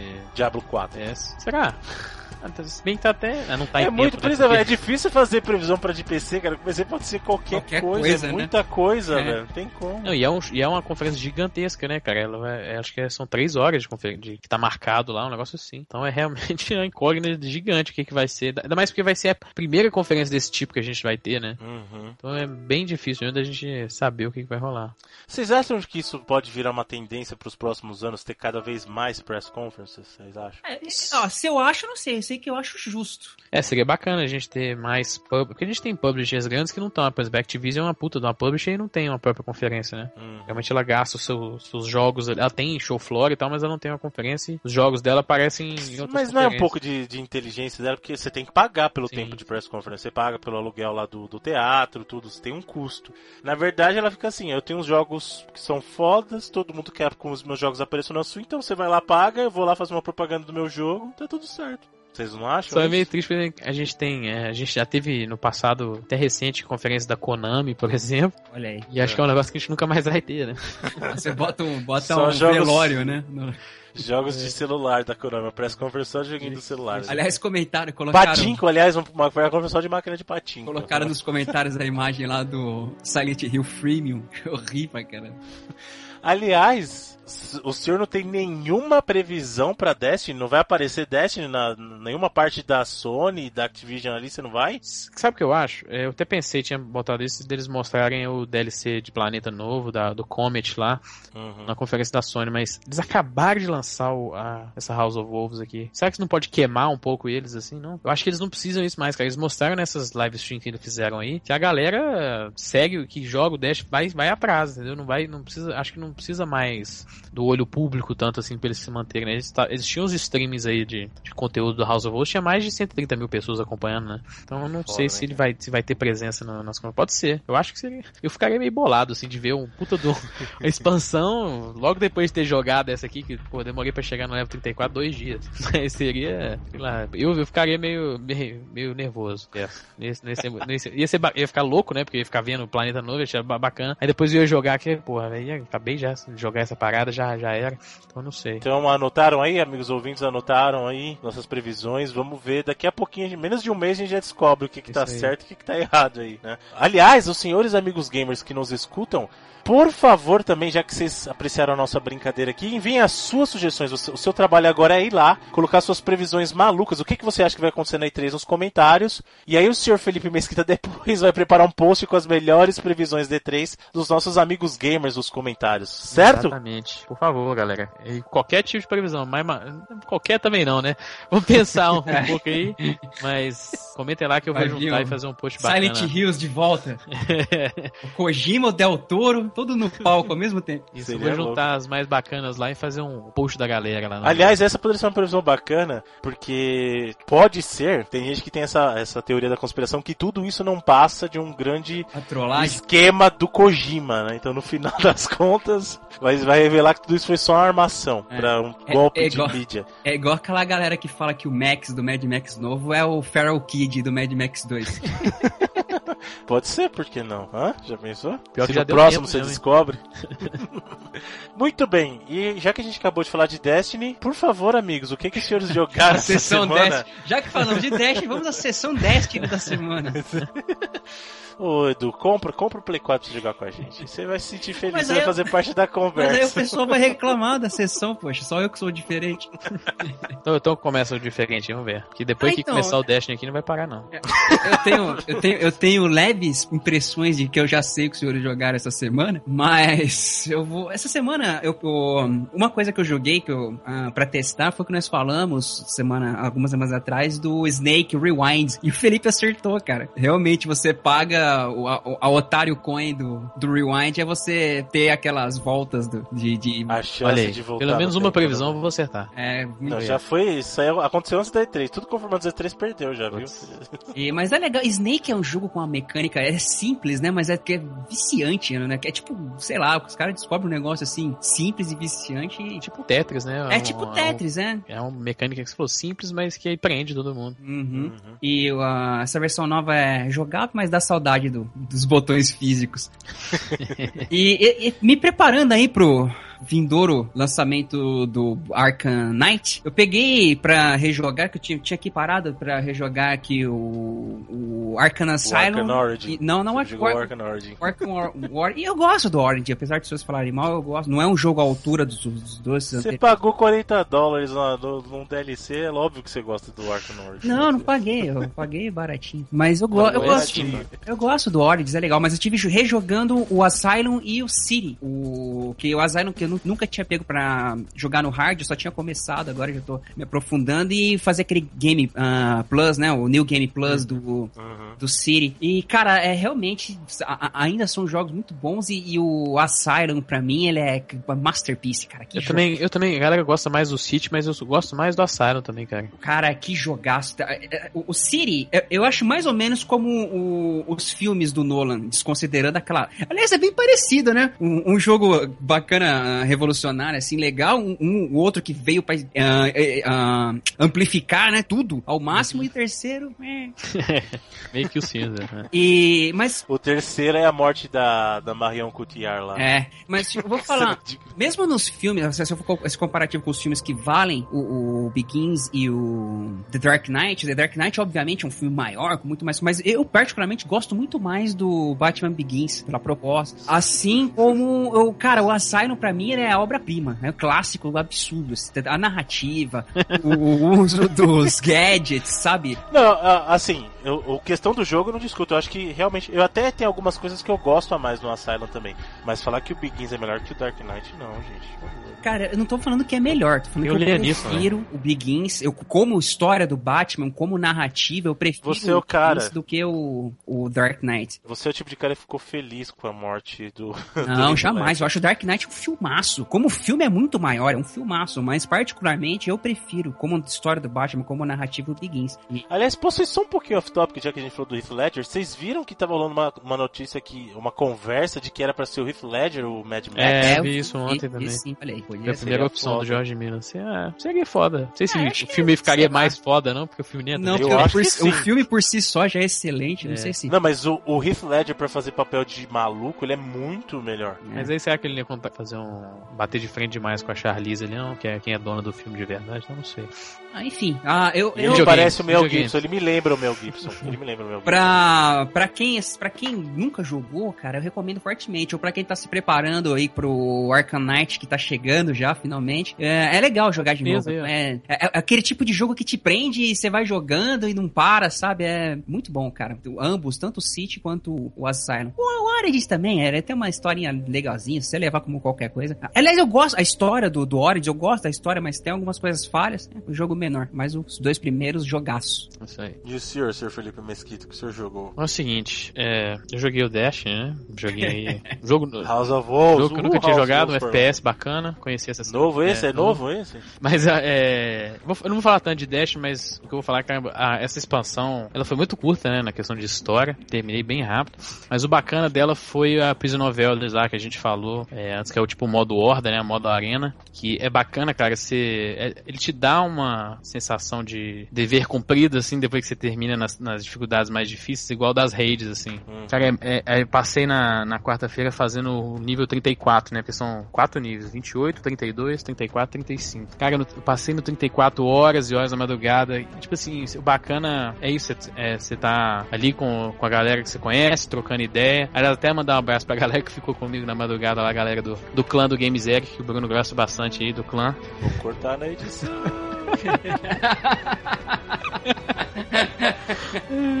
Mas aí o. É, é muito foda, cara. E é difícil mesmo, né? Questão de dificuldade. É, te desafia bastante, mas depois que você consegue, você dorme até mais tranquilo, sabe? Porque é uma parada muito foda. Ah, cara, uma coisa que você comentou aí que eu não. Eu gostei. O que eu gostei desse, dessa nova DLC é que tem algumas áreas que você não tem acesso normalmente durante raid normal ou durante o jogo em si, as do modo história. Eu achei bacana, cara. Algumas áreas que não seria. Bacana. Isso teve na outra também, né? Mas seria bacana se elas tivessem, se eles abrissem pra gente de verdade agora, né? Hum. Então acho. Ah, mas no geral eu gostei. Eu só vou, vou entrar nessa parte do Destiny, eu não vou repetir depois na minha parte. Mas a gente jogou junto, eu gostei das novas missões e tal tem aranha que eu adoro. É, tem aranha mais de uma vez ainda. ainda. Você tá maluco? A primeira, de cara, a primeira missão que você recebe nesse novo DLC é o primeiro chefe aranha. o primeiro subchefe ali ganhou de vez. Isso só me deixa cada vez mais certo que vai ter o modo aranha no Destiny, certeza. Já já tá aí. Faltou ter uma aranha na, no, na, na arena lá no Prison of Elders. E eu joguei um, um joguinho que tá, acho que no console da maioria da galera aí, que é o The Witcher 3, cara. Que tem. que tô achando fantástico. Comecei a jogar ele no, no domingo. E eu tô com umas 10 horas de jogo, mas eu não avancei nada na história ainda, cara. O, o universo do jogo é tão denso e tanta coisa pra você fazer que. Eu tenho esse problema, até, até por isso que eu gosto mais do Asylum do que do, do, Arkham, do Arkham City. Porque quando o jogo você é. Joga mais focado. Quando o jogo é mundo aberto, cara, eu não, eu não consigo, tipo assim, eu fico meio perdido. Eu tenho que fazer tudo que tem disponível ali. Eu não consigo avançar com a história sem fazer tudo, sabe? Eu lembro a primeira vez que eu joguei Shadow of Mordor, acho que eu demorei de umas 10 ou 15 horas, assim, pra ir pra, pra terceira missão. Pois é, cara. Aí tem, os, tem as interrogações no mapa lá do, do The Witcher, e aí eu vou nas áreas abrindo tudo. Tipo assim, eu não vou lá e faço. Dependendo do que for, eu faço. Mas primeiro eu abro tudo no mapa, aí depois eu abro os pontos de fast travel, aí depois eu vejo o que, que eu vou fazer e tal. Com 10, até mais de 10 horas de jogo, eu tô no level 2 ainda, sabe? De tanta coisa que eu fiquei mais explorando, procurando side quest, tem side que eu quero fazer todas, porque no, no The Witch, dependendo das suas ações, assim, de, de conversa mesmo, você pode é, locar algumas, é, bloquear algumas side quests, né, cancelar mesmo. E aí eu fico tentando e, tipo assim, vendo para fazer tudo o que der para fazer antes de avançar com a história. Mas o jogo é sensacional, cara, os gráficos estão muito bons. É, vi que a galera tá com um problema aí de, de travar, acho que mais no Shone. É, alguma galera falando do PS4 um pouco do frame rate, mas eu não tive nenhum problema com ele ainda não. Ah, mas lançamento é, é normal. É, vai ter um. Já vai ter. Saiu o patch. É, saiu o patch pro PC essa semana. Acho que semana que vem já deve sair pra, pra console. Mas tem muita gente que fala que dos outros, dos outros The Witches, né? Que a movimentação do, do Jared quando você tá explorando, ela é meio travada, assim. Não e ela... sendo aqueles bugs de sumir a cara do maluco, igual no Unity, da FPS. Mas aí a galera fala que tem esse problema que, de a movimentação ser um pouco travada. E é, é, é a mesma coisa, praticamente a mesma movimentação do The Witcher 2. Mas eu não vejo nenhum problema não na parte de, de exploração, porque quando você entra no combate, uma coisa que a, que a jogabilidade não é travada, cara. O jogo é muito fluido. A questão de você locar no inimigo, você atacar só nele, é, a questão de esquiva tal, é muito bem feito. A, a, você usar a magia que tá sendo. É, você tem que usar pra, no combate pra você ter um melhor aproveitamento, cara, pra você não tomar dano. Então, eu tenho, eu tenho gostado bastante, cara. Tomei. É, é, foda, tipo assim, eu tava andando no mapa outro dia e tinha um ponto assim, eu cheguei lá, tinha um urso gigante. Eu, meu pau do urso, o urso acabou com, o meu personagem, matou ele em segundos, assim. E você sente que a, o cuidado que eles tiveram para fazer aquele mundo é muito grande, cara, porque é cheio de detalhe, é, com, as conversas, né, que sempre foram o foco, assim, tem muita opção de, de conversa e tal. E, cara, por, por enquanto é o meu jogo do ano, vou dar uma, não tem como dar nota, dar um, um, uma, um review, assim, uma parada, porque eu não terminei, eu tô longe de terminar do jogo, acho que até lançar o Batman eu vou estar jogando The Witcher ainda, mas pra mim é um jogaço, cara, recomendo a todos aí, galera que curte o RPG, esse Western é um jogo obrigatório. Caraca, falando do Witcher, uma, não sei, você pode até me chamar de ignorante, burro ou qualquer outro uh, adjetivo não tão legal que vocês quiserem, mas só agora que eu fui descobrir que o Witcher é uma coisa antiga pra caramba, tem livro. Tem, ah, é, o, o livro veio antes, né? né? É, até legal. velho, teve até vídeo, é. a tentativa de lançar um jogo antes, teve filme sem vergonha, TV, acho lá que é no, bem bizarro. na Europa lá. É, é ele teve quadrinho, tem um tanto de coisa. Os, é, ela é baseada nos livros, né? Então. Ah, e é até famoso, essa série de livros é famoso. Né? Mas é um negócio até bacana de falar, que eu tava esquecendo, que é eu comprei a versão física, né? No, no Play 4. E no Xbox One, no PC também as versões físicas são todas iguais, que elas vêm CD da trilha sonora, parabéns. Vem, vem um mapa, vem o que? Vem uns adesivos. Uma cartinha de agradecimento. Vem uma cartinha de agradecimento. Cara, essa cartinha eu achei, eu achei show, porque pô, é uma coisa que sempre falam, né? Aqui no Brasil rola muito com aqueles negócios do, do DVD original, que vem aquela propaganda de nego com bala, sabe? Que, que é horroroso. Que os caras falam que você tá. Tipo, você comprou o original, cara. Não bota essa porra, bota o, o agradecimento do cara, né? O, igual fez aí a Project Red aí. Mandaram até, não sei se veio no. Felipe, você pode confirmar. Mandaram uma. Um negócio de tipo, dispensa médica lá. Uma ordem de dispensa, um é, atestado não, médico. Veio, não, acho que essa vez só nós, nós de fora. Mas genial. De um mês, assim, de 200 horas pra você dar no trabalho, assim. Pra... Mas é, é, bacana, cara, porque o jogo no Brasil é muito caro, né? A gente falou até isso na, na, na, no programa da pirataria e tal, é caro, mas os negócios desses valem a pena, sabe? É uma versão dessa bem feita, você vê que o cara. É, até na cartinha tá escrito isso, a gente sabe que é, um, é uma quantidade de dinheiro considerável que vocês investem no jogo e a gente quer é, que seu dinheiro vala o nosso trabalho, né? Que seja reconhecido. E é bacana que vem um encartezinho também que conta um pouco a história do, do universo. Então, a galera que tá com medo, ah, mas esse aqui é o The Witcher 3 e tal. Tanto que se você for ver nas divulgações, a, a CD Projekt Red e a, e a Warner que tá publicando o jogo, eles não têm falado muito de The Witcher 3, né? Eles têm falado mais The Witcher Wild Hunt. Estão até na capa do jogo, o 3 tá meio escondido, assim, como se fosse uma garra, assim. Porque, porque não, tem, não tem que ter jogado nem o primeiro e o segundo para saber da história. Eles ambientam muito bem. E na versão física vem com esse livrinho, se você quer, quiser saber mais do, do que já aconteceu, qual que é o ambiente do universo ali, já tem bastante coisa. Bom, no meu caso, eu joguei dois, duas coisas mais novas e duas coisas mais antigas. Mais antigas assim, entre aspas. Joguei Destiny e que mais, Bruno? Uhul. Destiny é a coisa nova, porque eu joguei o DLC novo, House of Wolves, né? E eu joguei o Life Strange, eu joguei o terceiro capítulo que saiu aí. É. Fantástico, cara, fantástico. Eu gostei muito. Inclusive, ouso dizer, ouso dizer que o Life Strange até agora me impressionou muito mais do que o, o The Walking Dead, o original da Telltale. Tá? Como jogo, como estrutura, porque assim, o que eu gosto, é óbvio que quando saiu The Walking Dead ele meio que deu uma chacoalhada no mundo dos adventures, óbvio, né? com aquele lançamento da Telltale foi fantástico. E eu admiro muito o que ele fez. Só que um problema que todo jogo da Telltale tem até hoje é justamente por usar a mesma engine, é problema de mecânica. E no caso, e você não vê muito, eu pelo menos, tá? Não vejo muita diferença mecanicamente falando do do Walking Dead o primeiro, pro segundo Walking Dead, ou pro próprio, caramba, The Wolf Among Us, ou até pro próprio, esqueci o nome dessa porcaria que todo mundo fala. Game of Thrones. Game of Thrones. Mecanicamente falando, eu não vejo diferença de um pro outro. Agora, o que eu, o que eu gosto muito no Life Strange é que ele insere novas mecânicas, ou ele tira o teu chão de uma certa maneira, através do episódio, você percebe uma evolução, não só na história, mas evolução mecânica mesmo de um jogo para outro e até a, a, diferença de gameplay, sabe? Elementos novos aparecendo. Então eu gosto muito disso. E de verdade, tá me agradando muito o Life Strange. E aí o próprio Edu já falou que ele não gostou muito do primeiro capítulo, mas eu falo para você que o primeiro capítulo é o pior de todos, cara. É, não, que ele é ruim, sabe? Ele... Primeiro, então. É, então, ele não é um ruim, só que ele é o mais fraco, falando, em termos de história, porque ele tá introduzindo é, é, o mundo Edu ainda, entende, ele acha que o primeiro filme do Batman é melhor que o segundo, aí, tá, aí fica difícil. É, então é, realmente, então, entende? A culpa entende, é do Nolan. eu não gosto de Life Strange por causa do Nolan. Mas o Life Strange, meu amigo, sinceramente, é um baita de um jogo, eu tô gostando muito, me surpreendeu o final do terceiro capítulo, assim como o segundo também me surpreendeu muito, é, os momentos finais. É, e eu gosto, na verdade, dessa mescla que ele tem de te apresentar coisas novas e mesmo e ao mesmo tempo te permitir fazer coisas mundanas, porque ninguém é super-herói o tempo todo. Ninguém tem superpoder o tempo todo. Também vai ter aquele momento que você tem que fazer coisas comuns. E isso é o que mais me cativa é, justamente no Life is Strange, porque ele, ele sabe equilibrar esses momentos. Né? Então realmente eu gostei muito, muito mesmo, a ponto de dizer, como eu falei, no meu caso, em alguns elementos aí, principalmente na questão de, de inovar dentro do seu gameplay ali, de te dar essa sensação de tirar o teu chão, eu achei ele melhor que o The Walking Dead, cara. Ouso, até o momento, dizer que por enquanto isso me agrada mais. Eu estou falando que ele é um jogo melhor, que a história é melhor, estou dizendo que em termos de mecânica, ele se inventa melhor, minha opinião, tá? E outras duas coisas que eu joguei essa semana, como a gente participou lá do evento do, do Halo, lá fiquei meio empolgado pra jogar Halo de novo, então eu tava jogando o primeiro Halo novamente lá do meu Master Chief Collection com a minha esposa. E, e como o Halo o primeiro é bem mais difícil que os outros, cara. Nossa, eu tô jogando no lendário e realmente tá me fazendo suar para passar umas partes ali que, que, pelo amor de Deus, cara. E. Mas gosto muito, né? Halo pra mim é meu FPS favorito, não tenho o que dizer. E joguei o The Order, cara, porque fazia tempo que eu, quando eu peguei o The Order, até agora eu não tinha jogado direito. Produtiva semana aí. É. Você vê.